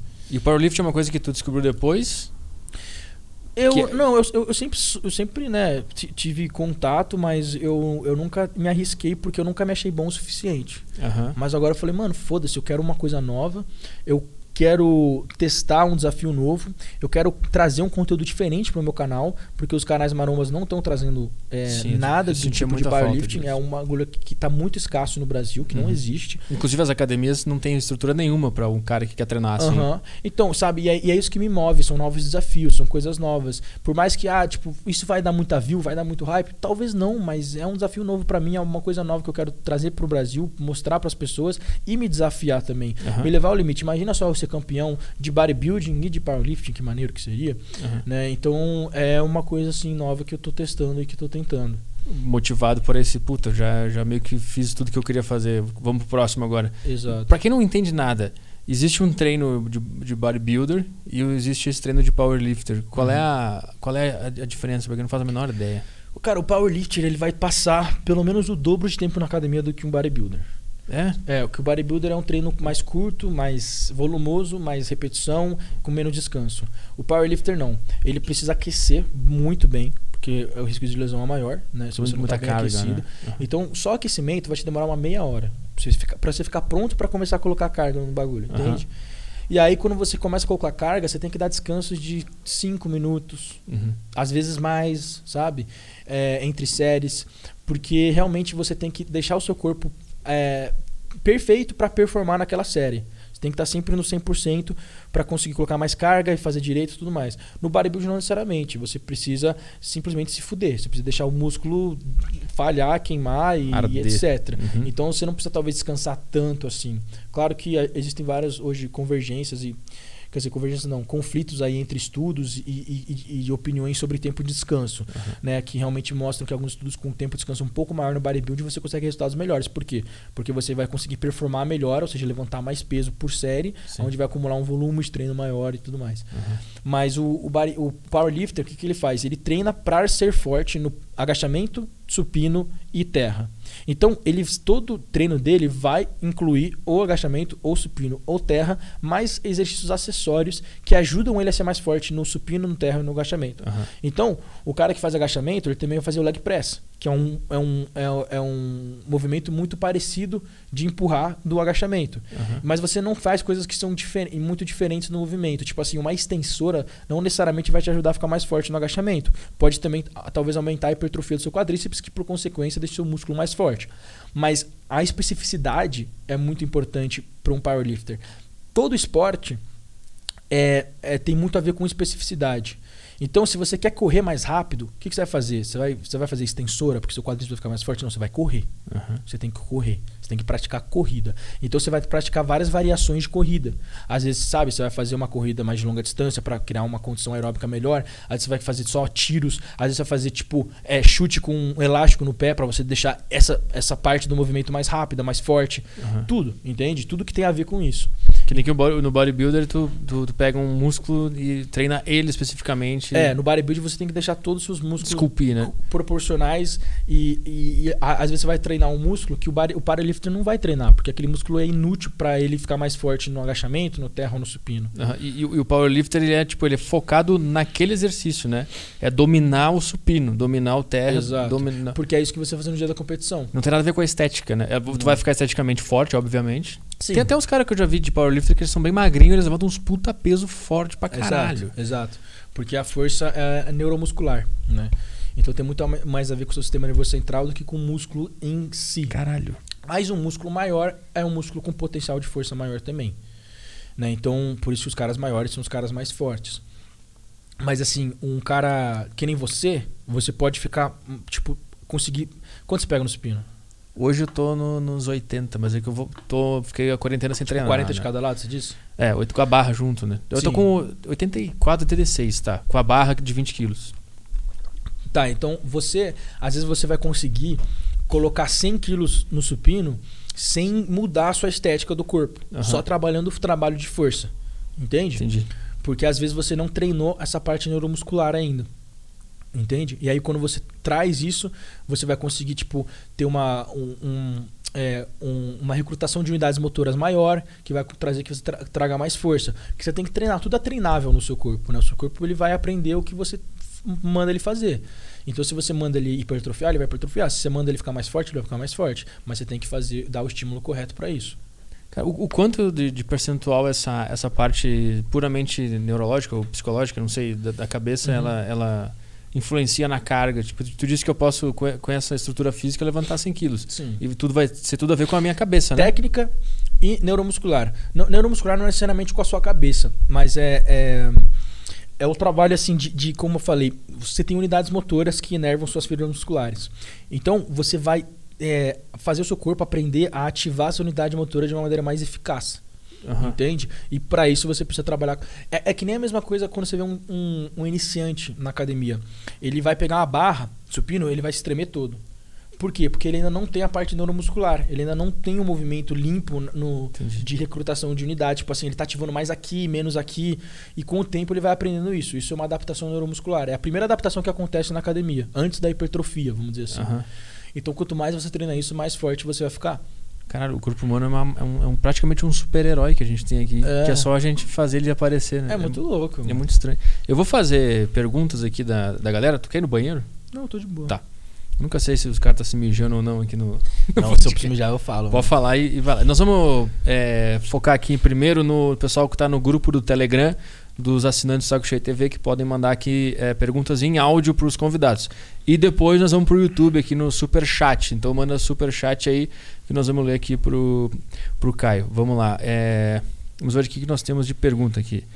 Deixa eu subir um pouquinho. O Caio está na mesa ali. O primeiro áudio aqui é do Igor Kainan. Vai passar aí? Opa, vou rodar aqui. Vai lá. Se ficar muito alto, tu pode diminuir aqui. Ah, tá. No volumezinho ali. Peraí, achei que tava aqui. Pô, eu tô na cadeira do Monark, né? É. Caralho. Não, eu acho que esse aí é do Igor. É? Até- Tu gosta do, do Monark? Não sei, eu gosto dos dois. Gosto dos dois. Mas eu brisei aqui. Vou rodar aqui. Vai lá. E aí, moçada, beleza? Aqui, queria perguntar pro Caio Botura com quantos anos ele sentiu, deu aquele clique, aquela vontade de iniciar nessa vida aí de fisiculturista, de a idade que ele realmente começou a levar a sério os treinos, dieta, tudo, e começou a competir. Tá, eu comecei com 16 anos a, a gostar desse. Tipo, realmente Vazou querer. Querer fazer musculação e ficar grande, com 16 anos. Quase com meus 16. Não, com 16. É, e, e quando eu comecei a competir, eu já queria competir, mas eu tava no Brasil e tinha aquela treta lá que eu falei. E aí quando eu comecei a competir foi quando eu pisei o pé nos Estados Unidos. Eu procurei no Google, tipo, competição de fisiculturismo, achei uma, que era tipo oito meses ainda pra competição, mas eu achei ela, já me programei pra ela, contratei um coach e competi com 20 anos, primeira vez. 20 anos e, e como é que foi isso? Qual foi o resultado? Cara, eu fiquei em quarto, mas eu era, eu, tipo, eu- mano, eu não sabia porra nenhuma de nada, porque o dia da competição tem muita coisa que você tem que saber o que fazer. E eu não sabia nada. Aham. Eu achei que a gente não comia nada, que a gente, tipo, sei lá, era muito brisa, eu não sabia porra nenhuma. E eu não sabia posar, mano. E o jurado no final do- da noite falou assim: Cara, se você posasse bem, você teria ficado no segundo. Ah, entendi. Tipo, Ah, você tinha shape pra segundo, mas você não mostrou esse shape, entendeu? é tipo, aque- não é uma dança, mas tipo, existe uma, uma técnica, quase que é uma dança que ela tem Sim. que estar perfeita pra. É, você tem que saber mostrar seus pontos fortes e esconder seus pontos fracos. Entendi. Quando você posa, cara, às vezes um cara que é pequeno assim, ele se transforma, ele fica outra pessoa numa pose, sabe? Aham. Que ele posa direito. É, então eu não sabia posar, então eu acabava só mostrando ponto fraco ou tipo me deixando menor do que eu realmente sou. Entendi. E aí eu não fui bem por causa disso. O Guilherme Eduardo, aqui do, do grupo do Aderiva, assinante Saco Cheio TV, mandou aqui. É, eu sei que o foco do Botura é hipertrofia, é, mas eu gostaria de saber se um treino de força tipo powerlifting poderia prejudicar meu crescimento. Eu tenho quase 19 anos e sou um jovem mancebo e aluno do Coach Cássio. Coach Cássio é o cara que, me, que Aham. passa meus treinos. Ah, o qual desejo ver no Aderiva. Assim, ele vem, vamos ver. Ele mora em Porto Alegre, talvez ele venha um dia aqui, Ah. seria bem legal. Mas o, o treino dele é se o powerlifting pode prejudicar o crescimento dele, que tem 19 anos. Não, não vai prejudicar seu crescimento nem, nem um pouco. É, inclusive Não- nos Estados Unidos, caras com 16 anos estão fazendo, né? É, não, é, não, não existe mais evidência nenhuma pra isso. Isso é, é tipo, é, as pessoas costumam colocar, colocar empecilho pra fazer coisas, né? Ah, vai prejudicar meu, Aham. meu crescimento. Ah, se eu comer isso aqui, se eu fizer isso Sim, aqui. sim. Vai lá e faz E, cara, a musculação é muito bacana porque ela é um dos um melhor esporte para mulheres es- eh, em específico para trazer densidade óssea, porque as mulheres elas têm muita dificuldade com isso, elas têm uma densidade óssea menor que a dos homens, elas perdem densidade óssea com a idade, por isso que muitas mulheres são, têm propensão à osteoporose. E se elas fazem tipo só vai natação, ciclismo, elíptico, que é o como é que é o prompter? Como é que você chama aqui? Não que- Aquela porra que você faz assim na academia, que é uma, tipo, não é esteira, é aquela outra máquina. Ah, Não, eu sei. Sempre tem uma véia lá, eu não É. sei qual é o nome. Então, esse- ter, tipo, parece um negócio de um pé de pato, assim. É, é, esse tipo de máquina ou esse tipo de esporte, eles podem diminuir sua densidade óssea. Tu não tá usando, né? É porque você não tá criando uma carga axial assim no seu corpo, você não tá fazendo essa pressão nos ossos, onde ela vai, vai criar mais densidade óssea. Então, tipo, tudo que tem impacto, como uma corrida, ajudaria nisso também. Entendi. Mas é interessante por causa disso. O João Vitor mandou: é, Boa tarde, Arthur e Caio. É, com essa pandemia, creio que muita gente parou de treinar por alguns meses devido às academias estarem fechadas. A minha dúvida é: é, quanto tempo mais ou menos dura a memória muscular para quem já treinava e teve que parar? Essa memória muscular desaparece depois de um curto espaço de tempo ou pode dura- durar alguns anos? Não, a memória muscular dura pra sempre. É? Você pode ficar 10 anos sem treinar que você ainda tem memória muscular. E vai ser mais fácil na hora que você voltar. Que, é, que, que a memória muscular é basicamente aquela parada da, da, da- do, do neuromuscular. Seu corpo já sabe treinar. Ele Aham. já sabe levantar peso, ele já sabe é, contrair as fibras musculares que ele precisa. Então você não vai ter que ter esse aprendizado novamente. Você já tem ele. E aí Sim. vai ser muito mais fácil para você voltar para academia e conseguir evoluir novamente É, mais rápido. Nunca vai ser como se fosse a primeira vez. Nunca, Nunca, vai ser mais. como primeira. A não ser que você tenha feito muita merda na primeira vez, você tenha feito tudo errado. Ah, sim, sim. O, o Mendes mandou um áudio aí, vamos lá. Vou rodar aqui. Ah, só mudar aqui. Fala Caio, beleza? Cara, eu te acompanho como a maioria começou aí na época de ser natural, né? Depois que se harmonizou, eu tive um limbo aí, desculpa, pra te acompanhar um pouco o canal. Voltei faz seis meses e percebi que está muito diferente de personalidade. Você acha que tem alguma coisa a ver com hormônio? Ou você só mudou mesmo nos anos pra cá? Eu sei que você ouve isso bastante e acho que eu não sou o único aí. Um abraço, sou seu fã.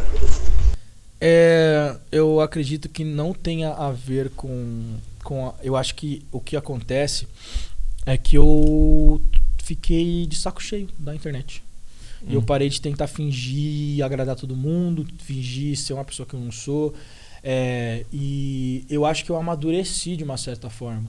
Né? Porque antes eu era um moleque, um moleque que queria, né, tipo, agradar as pessoas, sempre ser, tipo, bom moço. E eu fiquei assim, e eu, eu cheguei num ponto que eu falei assim, mano, pau no cu, eu vou ser pau no cu. Pronto, sabe? Tipo, você quer falar merda, você vai ouvir merda. E, tipo, eu, eu não tô aqui pra. é, eu tô aqui pra trazer conteúdo para as pessoas que realmente valorizam e querem isso. Se você vem na minha página Uhum. é, para comentar alguma bosta, alguma coisa, eu não vou mais tentar, sabe? Tipo, é, eu, não, eu não quero você aqui. É, o, o Paulo Musi me falou uma coisa muito interessante um- um- numa live que eu fiz com ele, que ele falou assim, cara, o seu Instagram é a sua casa. Sim. Então, se o cara que entra na sua casa é um cara que vai lá pra falar mal de você, pra te xingar, pra, tipo, Falar sujar mal a da sua da casa, tua mulher. é. não Eu- tira eu ele da sua bloqueio. casa, Eu bloqueio. entende? Uhum. Então, tipo assim, é, eu acho que eu, eu simplesmente tô tomando uma postura aonde eu tô sendo, eu tô sendo muito mais aberto. Por exemplo, eu falo quanto que eu ganhei com meus livros. E tem gente que se ofende com isso. Aham. Tem gente que, porra, ele tá se achando que ele é rico. Não, ao, invés, ao velho, invés de se inspirar. Exato. Né? Entende? Eu, eu tô sendo um cara assim, mais, mais sem filtro, acredito eu. Eu me tornei uma pessoa mais sem filtro. Hoje eu faço as piadas que eu fazia com meus amigos, que eu falo merda pra caramba. Aham. Eu faço no meu podcast, eu faço nos meus vídeos, eu falo besteira. é, eu. E novamente, eu já cansei de tentar agradar as pessoas e, tipo, fingir ser uma pessoa que, que eu não sou pra agradar os outros. Uhum. Sabe? Tipo, eu quero ser eu. Eu quero que as pessoas gostem do Caio Botura por quem ele realmente é. E não por quem ele talvez está tentando ser pra agradar muitas pessoas. Ou pela imagem que o cara projetou, né? Que muitas vezes Exato. eu- as pessoas projetam. eu, acho, eu acho que tem muito disso, porque as pessoas mais próximas a mim falam que eu não mudei nem um pouco. Elas falam, Uhum. cara, você, você é a mesma pessoa. Só que as pessoas que às vezes, né, é, achavam que eu era essa pessoa, tipo, ah, não sei o quê, não, não me acompanhavam de verdade, não viam quem era realmente o Caio de verdade. Uhum. Sabe? Eu só acho que isso mudou. Eu acho que, tipo, eu sou adulto e eu vou fazer as coisas porque eu acredito nelas, porque eu gosto do que eu faço. E se você não gosta, tchau, mano. Eu não, não quero saber de você. Não é você que paga minhas contas. Quem paga minhas contas é o cara que gosta do meu trabalho, que usa meu cupom, que compra meus livros, tá ligado? A internet é um lugar enlouquecedor, né? De, é Então, muito comentário. Eu, eu acho que o problema é esse, cara. Eu acho que é muito engraçado quando as pessoas falam assim, ai, Para de dar atenção pra hater, você só dá atenção pra hater. O cara não viu que você ficou, tipo, você fica duas horas por dia respondendo DM de gente que é seu fã, respondendo dúvida, mandando áudio, ajudando os caras. Uhum. E ao mesmo tempo, o cara nunca passou pelo que você passou. Porque assim, não é hoje. Tipo, não é tipo assim, ah, hoje um cara me xingou. Não, velho, são seis anos de cara falando merda. Uhum. Porra, eu- você cansou já. Imagina, seis anos, os caras falando, sei lá, sua panturrilha é pequena. Aí tem um dia que você, você brigou com sua mulher, você tá puto, e aí um cara, tipo, você faz um post, tipo, tentando explicar alguma coisa, tentando en- en- ensinar alguma coisa, ou simplesmente fazendo algo legal. Aí vai lá o cara fala assim, e a panturrilha? Se enlouquecer. Ah, mano, tá ligado? Aí você fala, vai tomar no seu cu. Aí você é o cara pau no cu, você tem que saber ouvir crítica. Você não sabe ouvir crítica. Mas o cara acha que aquela foi a primeira vez que você ouviu aquele comentário. Mas você já ouviu ele milhares de vezes e você ficou quieto. Uhum. Saca? Aí, aí quando você manda o cara tomar no cu, você é, você é o filho da puta. Mas fora esses comentários, tipo a panturrilha e tal, tem gente que falta com, com respeito muito grande na Nossa. internet. De falar da família, de mulher. As pessoas, elas acham que a internet é terra de ninguém, sabe? Porque elas estão atrás de um celular, elas acham que pode falar qualquer coisa. E tem gente que eu já ouvi falar assim, o cara me xingou e tal, e falei, pô, achei que você não ia ver. É, tem muito isso também. Então você quer ser machão nos comentários, ganhar like nos comentários, mas não posso responder, né? E aí, tipo, é, é isso, porque na vida real, ninguém nunca falou nada. Os caras Uhum. sempre cumprimentam e tal. Por quê? Sim. É, é foda, mas é só isso, eu acho. Ah, o Vinícius Souza mandou aqui. É boa tarde, Petri, Caio 1 e Caio 2, né? Tá na mesa. É, não acompanho o canal do Botura. é, não acompanho o canal do Botura. O último contato que eu tive com o conteúdo dele foi na entrevista comigo, né, em 2017. Ah, Onde falaram sobre o livro da dieta flexível e tudo mais. Acompanho o Petri e entendo as mudanças pelas quais ele passou até hoje.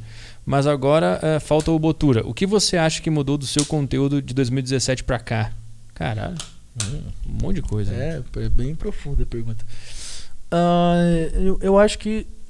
Eu acho que eu passei por várias fases desde 2007 até aqui, né?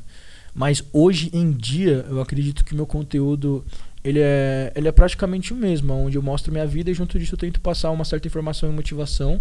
Só que eu evolui muito em questão à edição, em questão a storytelling, em questão a compor um, um vídeo gostoso de assistir, eu Tu, acredito. tu eu. que edita ainda eles. Eu edito, eu roteirizo, eu, eu tento fazer algo sempre diferente, Aham. sempre é acima da média, né? Eu, eu, eu, eu falo assim, cara, dá pra eu me destacar no conteúdo? Dá pra, dá pra eu me destacar em tudo. Então eu vou tentar me destacar não só em conteúdo, não só em.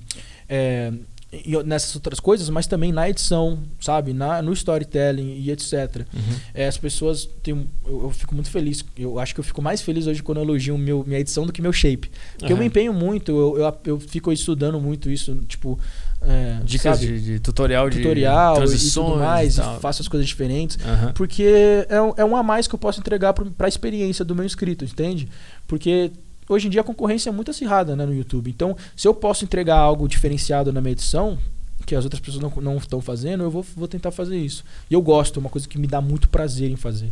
Mas eu acho que o conteúdo hoje, a- a- agora mesmo, nesse momento que eu estou, é esse. É a minha vida com conteúdo, que é o que eu fazia em 2017. Eu passei por fases onde eu fiz um pouco mais de conteúdo entre aspas, mais fútil, onde eu não passei tanto conteúdo, passei mais, sabe, tipo. Meme, É, palhaçada, zo- zoeira, aham. etc. Mas eu nunca perdi a parte de ser um atleta e etc. Mas agora eu estou. Agora eu, eu falei realmente assim. Eu cheguei num ponto que eu falei, cara, a maromba no, no, no YouTube tá, tá foda e eu, eu preciso voltar às minhas raízes. Tá Eu foda de ruim? Tá foda de tudo, cara. Mas assim, eu, eu, eu, eu simplesmente falei, mano, eu preciso voltar às minhas raízes. Eu preciso voltar a entregar conteúdo de qualidade e parar de querer. Faz, de querer view, sabe? Tipo, porque Render. fi- fica um negócio na sua cabeça, né? Tipo, o seu trabalho é isso. Vamos dizer que seu trabalho é o YouTube. Ou seja, views É é, é- é o que dita o seu sucesso. Se, você, o seu trabalho está sendo bem feito ou mal feito, entre aspas, né? Sim, A-? Esse dia que a gente falou do, Do monetização nicho. e tudo mais. Aham. Mas aí começa a entrar muito na sua cabeça. Você começa a achar que as pessoas não estão gostando porque cai um pouco a view, porque não sei o que, ou papapá. Eu falei assim, mano, novamente, não quero me mais importar com isso. Eu simplesmente quero fazer o vídeo que eu sei que os meus inscritos raízes gostam, que tem conteúdo, que eu vou agregar alguma coisa pra vida do cara, eu vou entregar uma edição bacana pra ele, um vídeo que me agrada, que eu vou dormir à noite de consciência tranquila e feliz.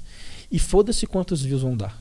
Sabe? Quem quer assistir, quem gosta, vai valorizar. E quem não quer, melhor ainda que eles não vão ver. Porque às vezes o cara que não quer, ele clica naquele tipo vídeo mais polêmico, o clickbait que você fez, porque ele, Ele tá ali de olho, só quer ver merda, quer ver polêmica. Aí o cara cai lá, dá dislike, comenta merda, e isso acarreta mais. Só, tipo, deixa sua Neurose, cabeça mais, mais louca. É. Então eu falei, mano, eu vou tentar afastar os caras assim. Colocando só o conteúdo que meu público de verdade, que tem comigo tipo há seis anos, realmente gosta de assistir.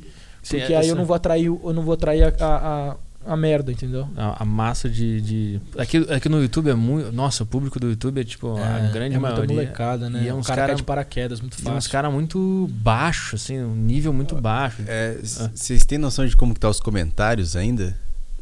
Como assim? A, a live inteira foi é, Caio Singapura, Caio.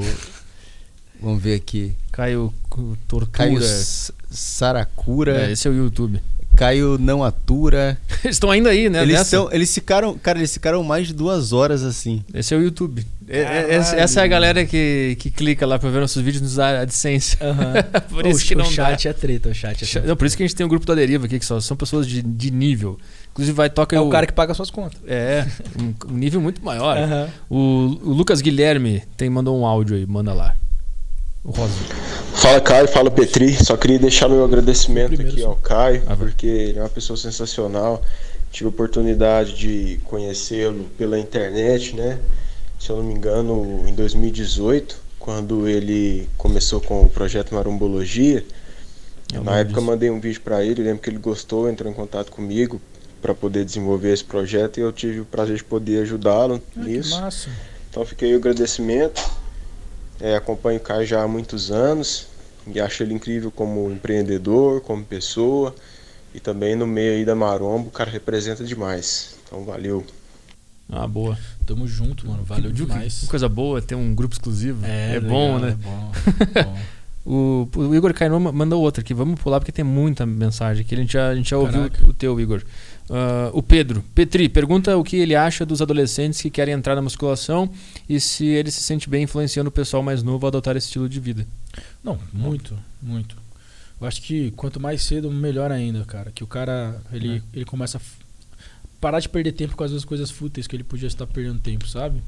Quando o cara entra pro esporte em geral. Sim, ele te ensina muita coisa sobre Muita determinação, sobre paciência. Paciência, é muito bom. É, é quase uma meditação treinar, né? Todo é dia. uma terapia, né, mano? É. É uma terapia.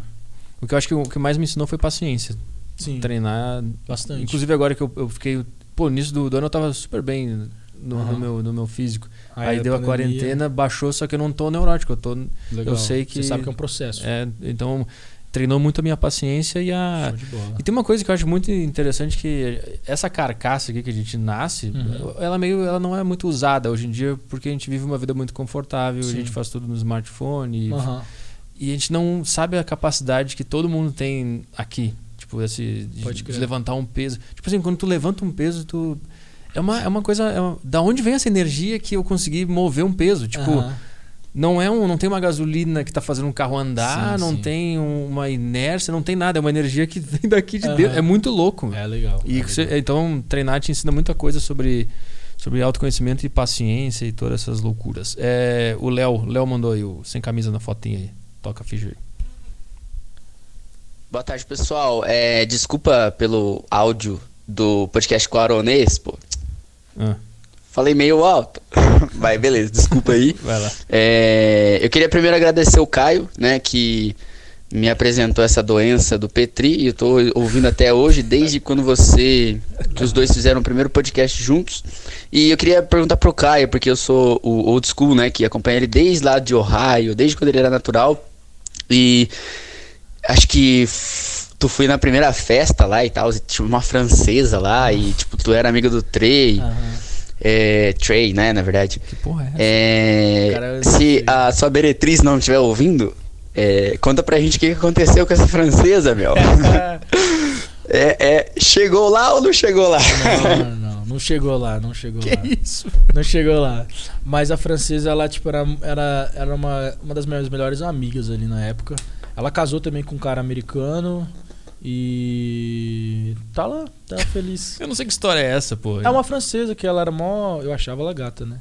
E ela era da facu e aí, tipo, o pessoal achava que eu pegava Ah, ela. ela aparecia nos tal. vlogs e É, tal, Às é isso? vezes e tal. Entendi. E aí eu fazia uma brincadeira lá.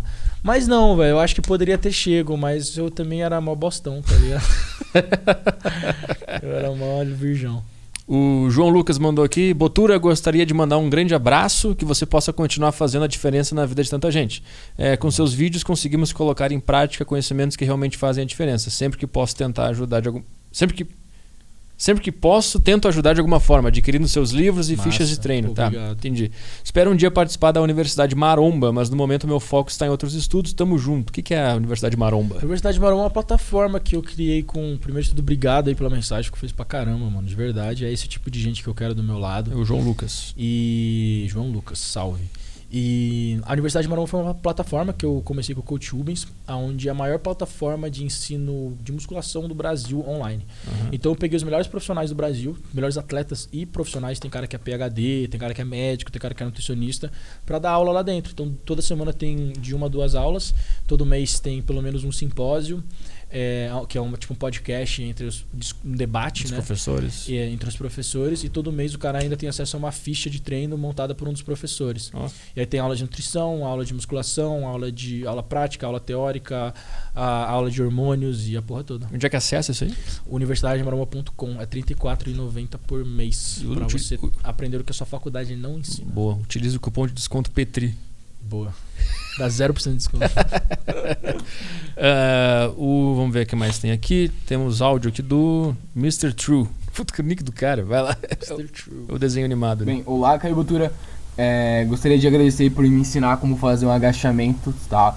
E, bem, é, gostaria de saber como é que foi competir natural e também por que você foi subir nos palcos, né? Qual foi a sua vontade para subir no palco e também queria saber é, quão, é, quão difícil é para um natural estar subindo é, nos palcos e estar começando a competir. Ah, cara, eu era, eu, era competitivo de natureza. Eu comecei a assistir o Arnold e eu, puta, eu queria muito estar num palco, tá ligado? Eu achava que era muito louco. E eu me achava bom, eu achava que eu teria chances de ser, de ser um cara que faz, fizesse carreira nisso. É, e eu gosto, novamente, eu gosto desse desafio, né? Uhum. Tipo, o desafio, todo, todo o processo de colocar um shape pra chegar no palco e tudo mais. E, cara, natural é, não muda muito, velho. Só que tu vai ficar cansado pra um caralho. Você vai perder sua libido. Você não vai transar por Sendo natural. dois meses aí, um mês pelo menos. É. Sendo natural e Sendo treinando natural. pra. E, e fazendo dieta pra competir. Ah, é. E tu vai fazer uma dieta mais longa. Tu vai precisar de uns seis meses aí de cutting bem feitos, bem né, pensados e planejados. Pra chegar numa condição física boa. Só que tu não vai chegar grande no palco. Tu vai chegar pequeno, mas tu vai chegar seco. Nos do, no natural e no anabolizado, assim que se fala. É, É, hormonizado. hormonizado eh, tem essas. essas é, como é que se fala quando dá um revertério? Não. Quando toma um remédio e eh, tem as contraindicações. Não é contraindicações. Ah, é colateral. É, o colateral é dos dois é meio parecido, tipo falta de libido, fica estressado. Cara, eu não tive a falta de libido que eu tive com, hormonizado quando é natural, mano. Tipo, eu fiquei bem de boa. Tem cara que tem, né? Por exemplo, o que acontece hormonizado, na última semana eu fico cansado, que eu tipo, fico deitado o dia inteiro. Só saio pra treinar e pra comer. Aham. E, e eu não quero, tipo, transar, não porque eu não tenha libido, mas porque eu tô muito cansado. Entendi. Tipo, eu transo, mas só se, tipo, a minha mina for fazer tudo, tá ligado? Falou, ó. À vontade, tô todo trincado, se vai, Se você quiser mesmo, você tem que fazer tudo aí. Aproveita. ficar deitado aqui. É o corpo que vai subir no palco, querida. Vem É, aproveita. exato. E o Guilherme Admus mandou um áudio aí. Toca, fa toca falcha, eu ia falar, toca ficha. É, peraí, você tava resolvendo um negócio no chat aqui. Ah, Qual tá. que é o. Embaixo do desenho animado aí. Um vermelho verde a foto dele. É o. Embaixo- Guilherme? É o Guilherme Admus. Beleza. Boa tarde, Petri, Botura. Mosfet ou TBJ? Qual é o melhor? Mosfet? Porra, é essa? falou Mosfet? O Não sei. que, que é TBJ? Menor ideia. Será que é a caixinha de som que ele tá, tá pesquisando? Mano, TBJ, brother. Eu não sei. Agora, agora eu queria responder o cara, mas não sei o que ele tá Mas o que, que é? Uma bomba? Isso aí é um. Não, ou TBJ? Nossa, não sei. Um mano. helicóptero? O cara tá ideia, procurando trator no GT errado. Caralho.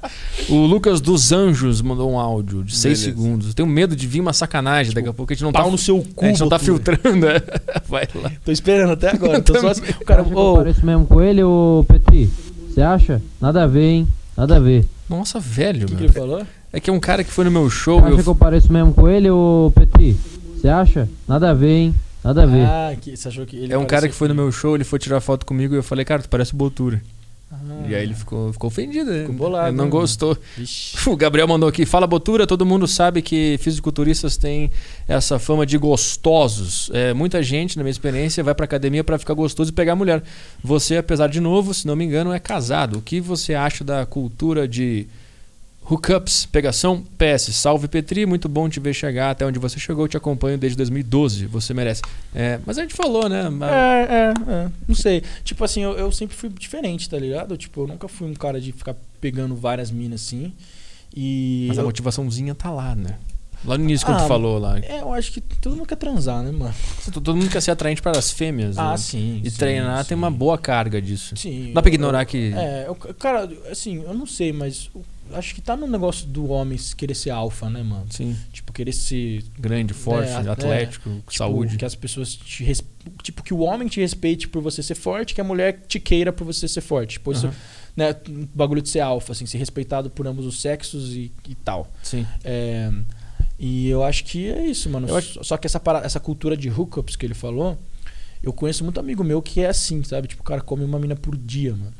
E o cara, eles não são felizes, brothers. Tipo, tem um vazio muito grande. Mas deve ser, porque tu tá só usando a outra pessoa. Porque você- mano, tipo, uma pessoa dessa não pode ser. Tipo, o cara, ele deve estar tentando preencher um vazio que ele não consegue. Né? Com sexo, com essas porras. E você vê, mano, o cara, tipo, sei lá, eu tenho uns amigos que são assim, eu, eu não. Tu nunca foi assim, dessa, dessa Não, vibe? Eu nunca também fui. não, cara. Eu, eu nunca.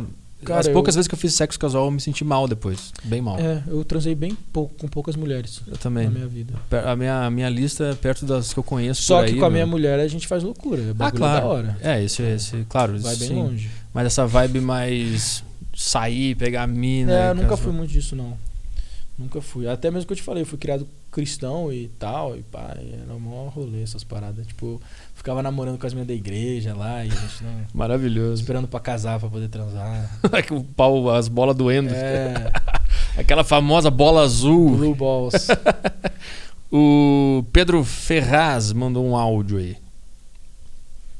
Cara, eu tô muito acima do peso e recentemente eu comecei a academia pra, pra mudar isso.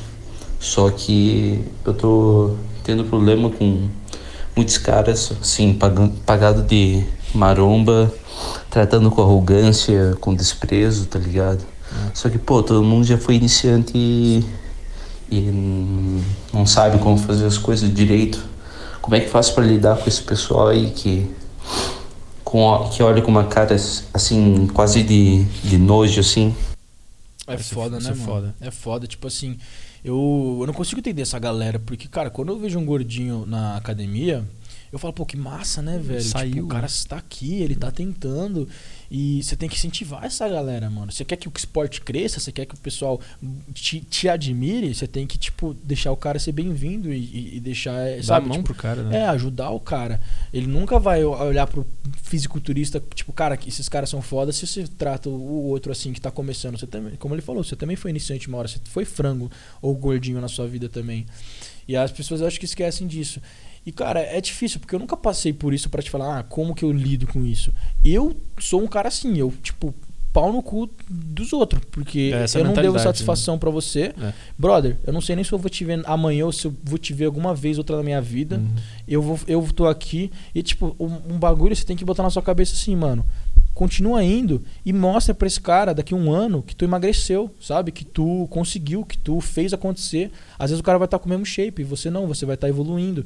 É. Entende? Então, tipo, é uma parada que é, tá- tem que estar dentro de você isso. Você não pode esperar que os outros olhem pra você e, tipo, te aplaudam e tal. Você tem que fazer por você, sabe? Pô, eu quero sair da obesidade, eu quero isso pra mim.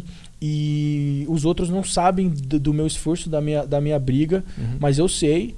E as pessoas ao meu redor sabem e eu vou mostrar isso pra elas e eu vou, sabe, eu quero, é isso que eu penso, sabe? É. Tipo, eu tento meio que ligar o foda-se pra opinião dos outros, que os outros olham É. ou pensam de mim e, e tal. Mas eu sei que é difícil, deve ser foda, cara. E dá pra tentar também usar essa, essa dor que ele sente desse, Como desse- motivação. como motivação, Uhum. como combustível, assim. Sim. Essa cultura de. Mas se você realmente não tá se sentindo bem nessa academia, É, tem. tenta ir numa outra academia, sabe? Tipo, tenta ir com um brother seu, um amigo seu, sabe? Onde vocês estão com o mesmo objetivo.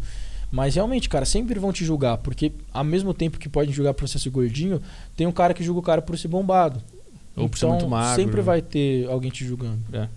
Isso é foda, essa, essa. Tem uma. No meio da, da, da maromba, mas de academia, assim, tem essa. Olha aquele cara ali, frango. Tem uma cultura de chamar todo mundo de frango, né? É, É, foda. é foda. Eu acho que frango tá na cabeça, a mentalidade do cara. O Giliard mandou aqui. Petri, pergunta pro Botura. Isso é meu celular? Não sei. É? Caralho. Hora do, do TRB, como é, não sei como é que é os nomes dos negócios. Cara. É, pergunta pro Botura é, como e por qual motivo ele ouve o meu podcast, né? O Saco Cheio. Ele tem depressão? Possui alguma doença mental? Ou é por achar o podcast engraçado e divertido? Eu acho engraçado pra caralho. Boa. Engraçado. O Lucas ali, o amarelinho, mandou um áudio ali. Fala aí, Petrola. Fala aí, Caio. É, cara, eu queria saber, Caio. Eu lembro que em 2015 você competia como natural. E eu lembro o seu canal ser bem pequeno e, tipo, dava um clima que você era muito sozinho naquela época, tá ligado? Você fazia dieta e secando e meio, meio até estressado. Eu lembro que você pa- participava do Gymcast também. Queria saber como que você lidou com tudo isso, tá ligado? Com a solidão de estar de estar em outro país, longe da família e tal, e e treinar e competir, como você manteve esse foco, tá ligado? É isso que eu queria saber. Valeu, mano. Mas ó, isso daí, você vê, o outro cara falou que eu mudei muito. Né, que hoje, depois que eu harmonizei, tipo, eu mudei minha personalidade e tal. Aham. E muita gente fala que o que eu mudei foi isso, que hoje eu sou muito estressado. Mas quem me conhece mesmo naquela época sabe que eu também era um estressado, sabe? Mas, cara, eu sempre me senti uma pessoa.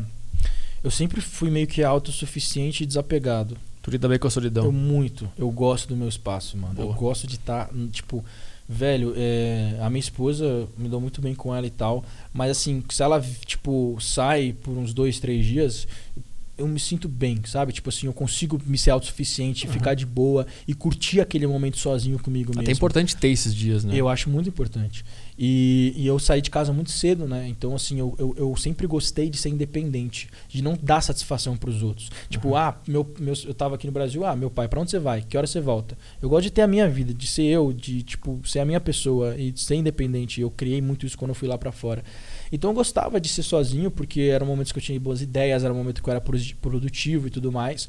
Não que eu não seja uma pessoa social, mas eu acredito que eu seja muito autossuficiente. Tem gente que tem que ter gente perto dela. Ela tem que estar com a família, tem que estar com o amigo, ela não consegue ficar sozinha. Eu não, eu sou bem diferente disso. Tu precisa ter um momento solitário às vezes. Sim, eu Pra- gosto. pra- São momentos que, que, me, que, que são momentos para mim de muito aprendizado, de, Uhum. de muito meditação intrínseca assim sobre eu mesmo e, e, e coisas que, que, sei lá, tipo, eu, eu não para mim nunca foi algo ruim a solidão, sabe? Tipo, é, e novamente, eu acho que você tem que olhar o lado positivo das coisas. Muita gente podia ficar ali, ah, eu sou sozinho, eu não tenho amigo. Não que eu não tinha amigo, se eu tenho amigo, sai do meu quarto, eu vou falar com alguém, eu faço alguma coisa. Mas eu acho que, sei lá, eu acho que às vezes eu não conseguia encontrar pessoas que tinham a mesma mentalidade que a minha, sabe? De objetivo e tal. Uhum. Porque eu era youtuber. Ninguém na minha faculdade sabe o que é ser youtuber, sabe o que é postar vídeo. E eu era youtuber no Brasil, então ninguém sabe como é que é o nicho brasileiro de YouTube, na- sabe? E aí, tipo, eu era bodybuilder, ninguém era bodybuilder. Então era difícil eu ter uma relação com alguém desse jeito, onde a pessoa me entendia a minha cabeça. Então era sempre outras conversas aleatórias que eu tinha que ter com a pessoa pra ter uma conversa ali, tipo, normal com ela, sabe? De igual pra igual. Tipo, ah, o que, que você achou dessa aula? Ah, como é que. tá?" Então, tipo, as coisas que eu gostava, que eu queria conversar, eu não tinha essa pessoa pra conversar. Então, às vezes eu ficava no meu quarto, porque eu ficava conversando com meus amigos, sei lá, tipo, no WhatsApp, no podcast, no Dreamcast, com a minha própria câmera, fazendo lives no Instagram, né? Onde as pessoas que realmente me conheciam, eu podia trocar esse tipo de ideia com elas. Eu acho que pode ser um pouco disso também.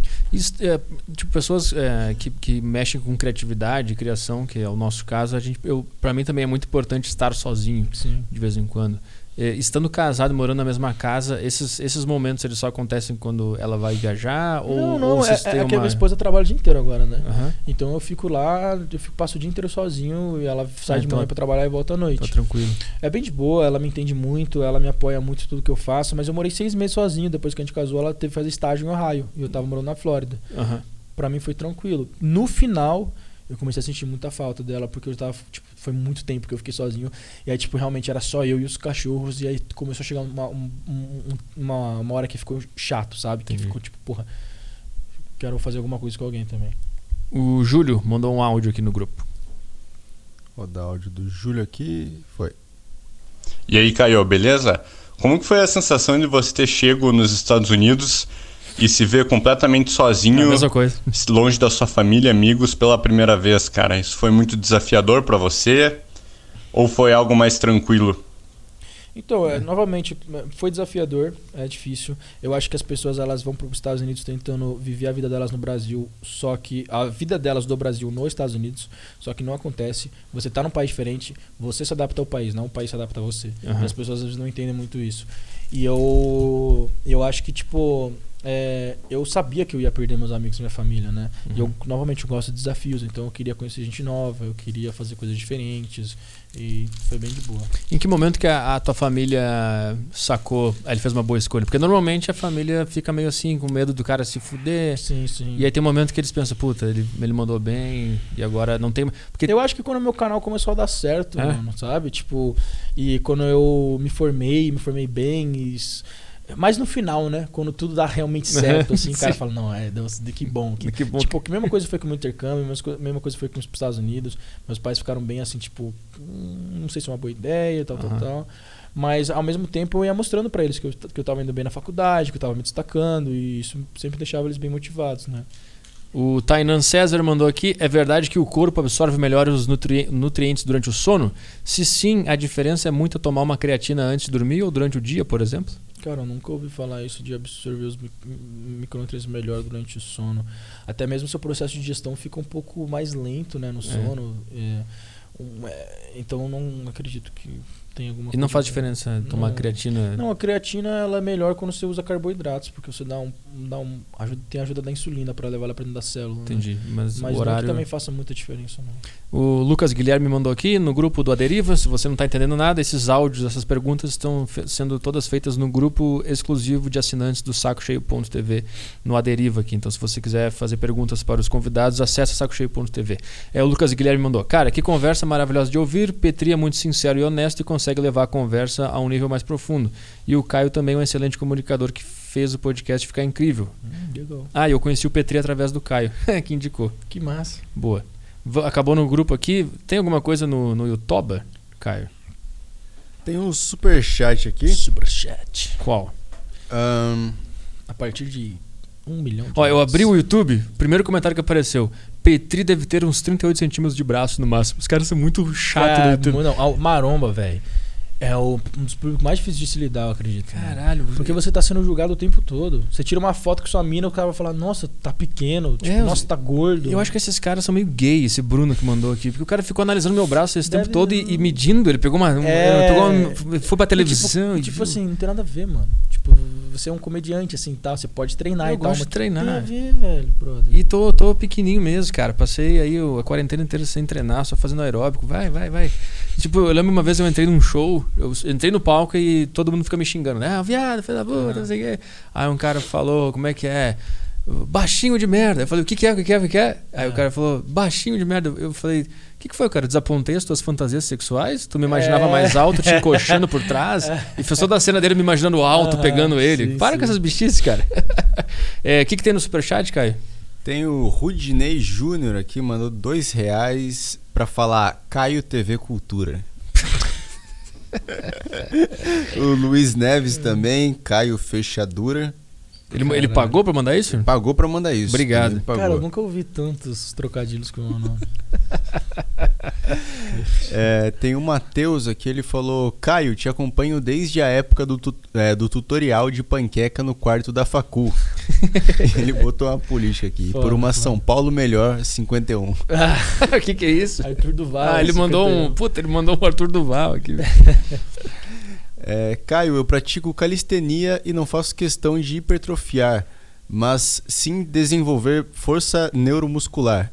Qual é a melhor forma de treinar isso? Ah, você vai ter que ter algum, alguma sobrecarga aí, né, na sua calistenia, acredito eu. Então você vai ter que dificultar sempre o movimento ao máximo possível, dependendo do ângulo que você vai fazer. E se puder, colocar aqueles cintos com corrente onde você consegue adicionar tipo anilha, né? Mas aí fica meio rolê se levar isso lá pra, pro Pra parque, praça, pra barra. né? junto com os velhos. bagulho desse. É. Mas seria o melhor jeito de você criar força. Você tem que ter algum- alguma sobrecarga, assim. Ter algum, sabe, não, Tipo, se você consegue fazer 50 repetições, não vai te trazer o, o benefício da força, né? Você tem que ser algo que realmente te limita na- nas suas repetições, porque é uma carga mais alta. Mas eu já vi uns caras de calistenia que os caras são. Não, eles são bolados. Mas né? é tipo, tipo aqueles, aqueles caras das Olimpíadas que fazem aquela argola, aqueles negócios, os caras são muito Ah, fortes, viu? Sim, sim, sim. E tem isso. eu- então- Mas sabe o que eu, sabe que eu acho que, que é legal de comentar também? Ah. É que eu acho que o esporte ele é muito seletivo, cara. Então, tipo assim, as pessoas às vezes falam, ah, o cara da. De não sei o que é muito forte porque ele faz isso. Será que ele é muito forte porque ele faz isso? Ou será que ele faz isso porque ele é muito forte?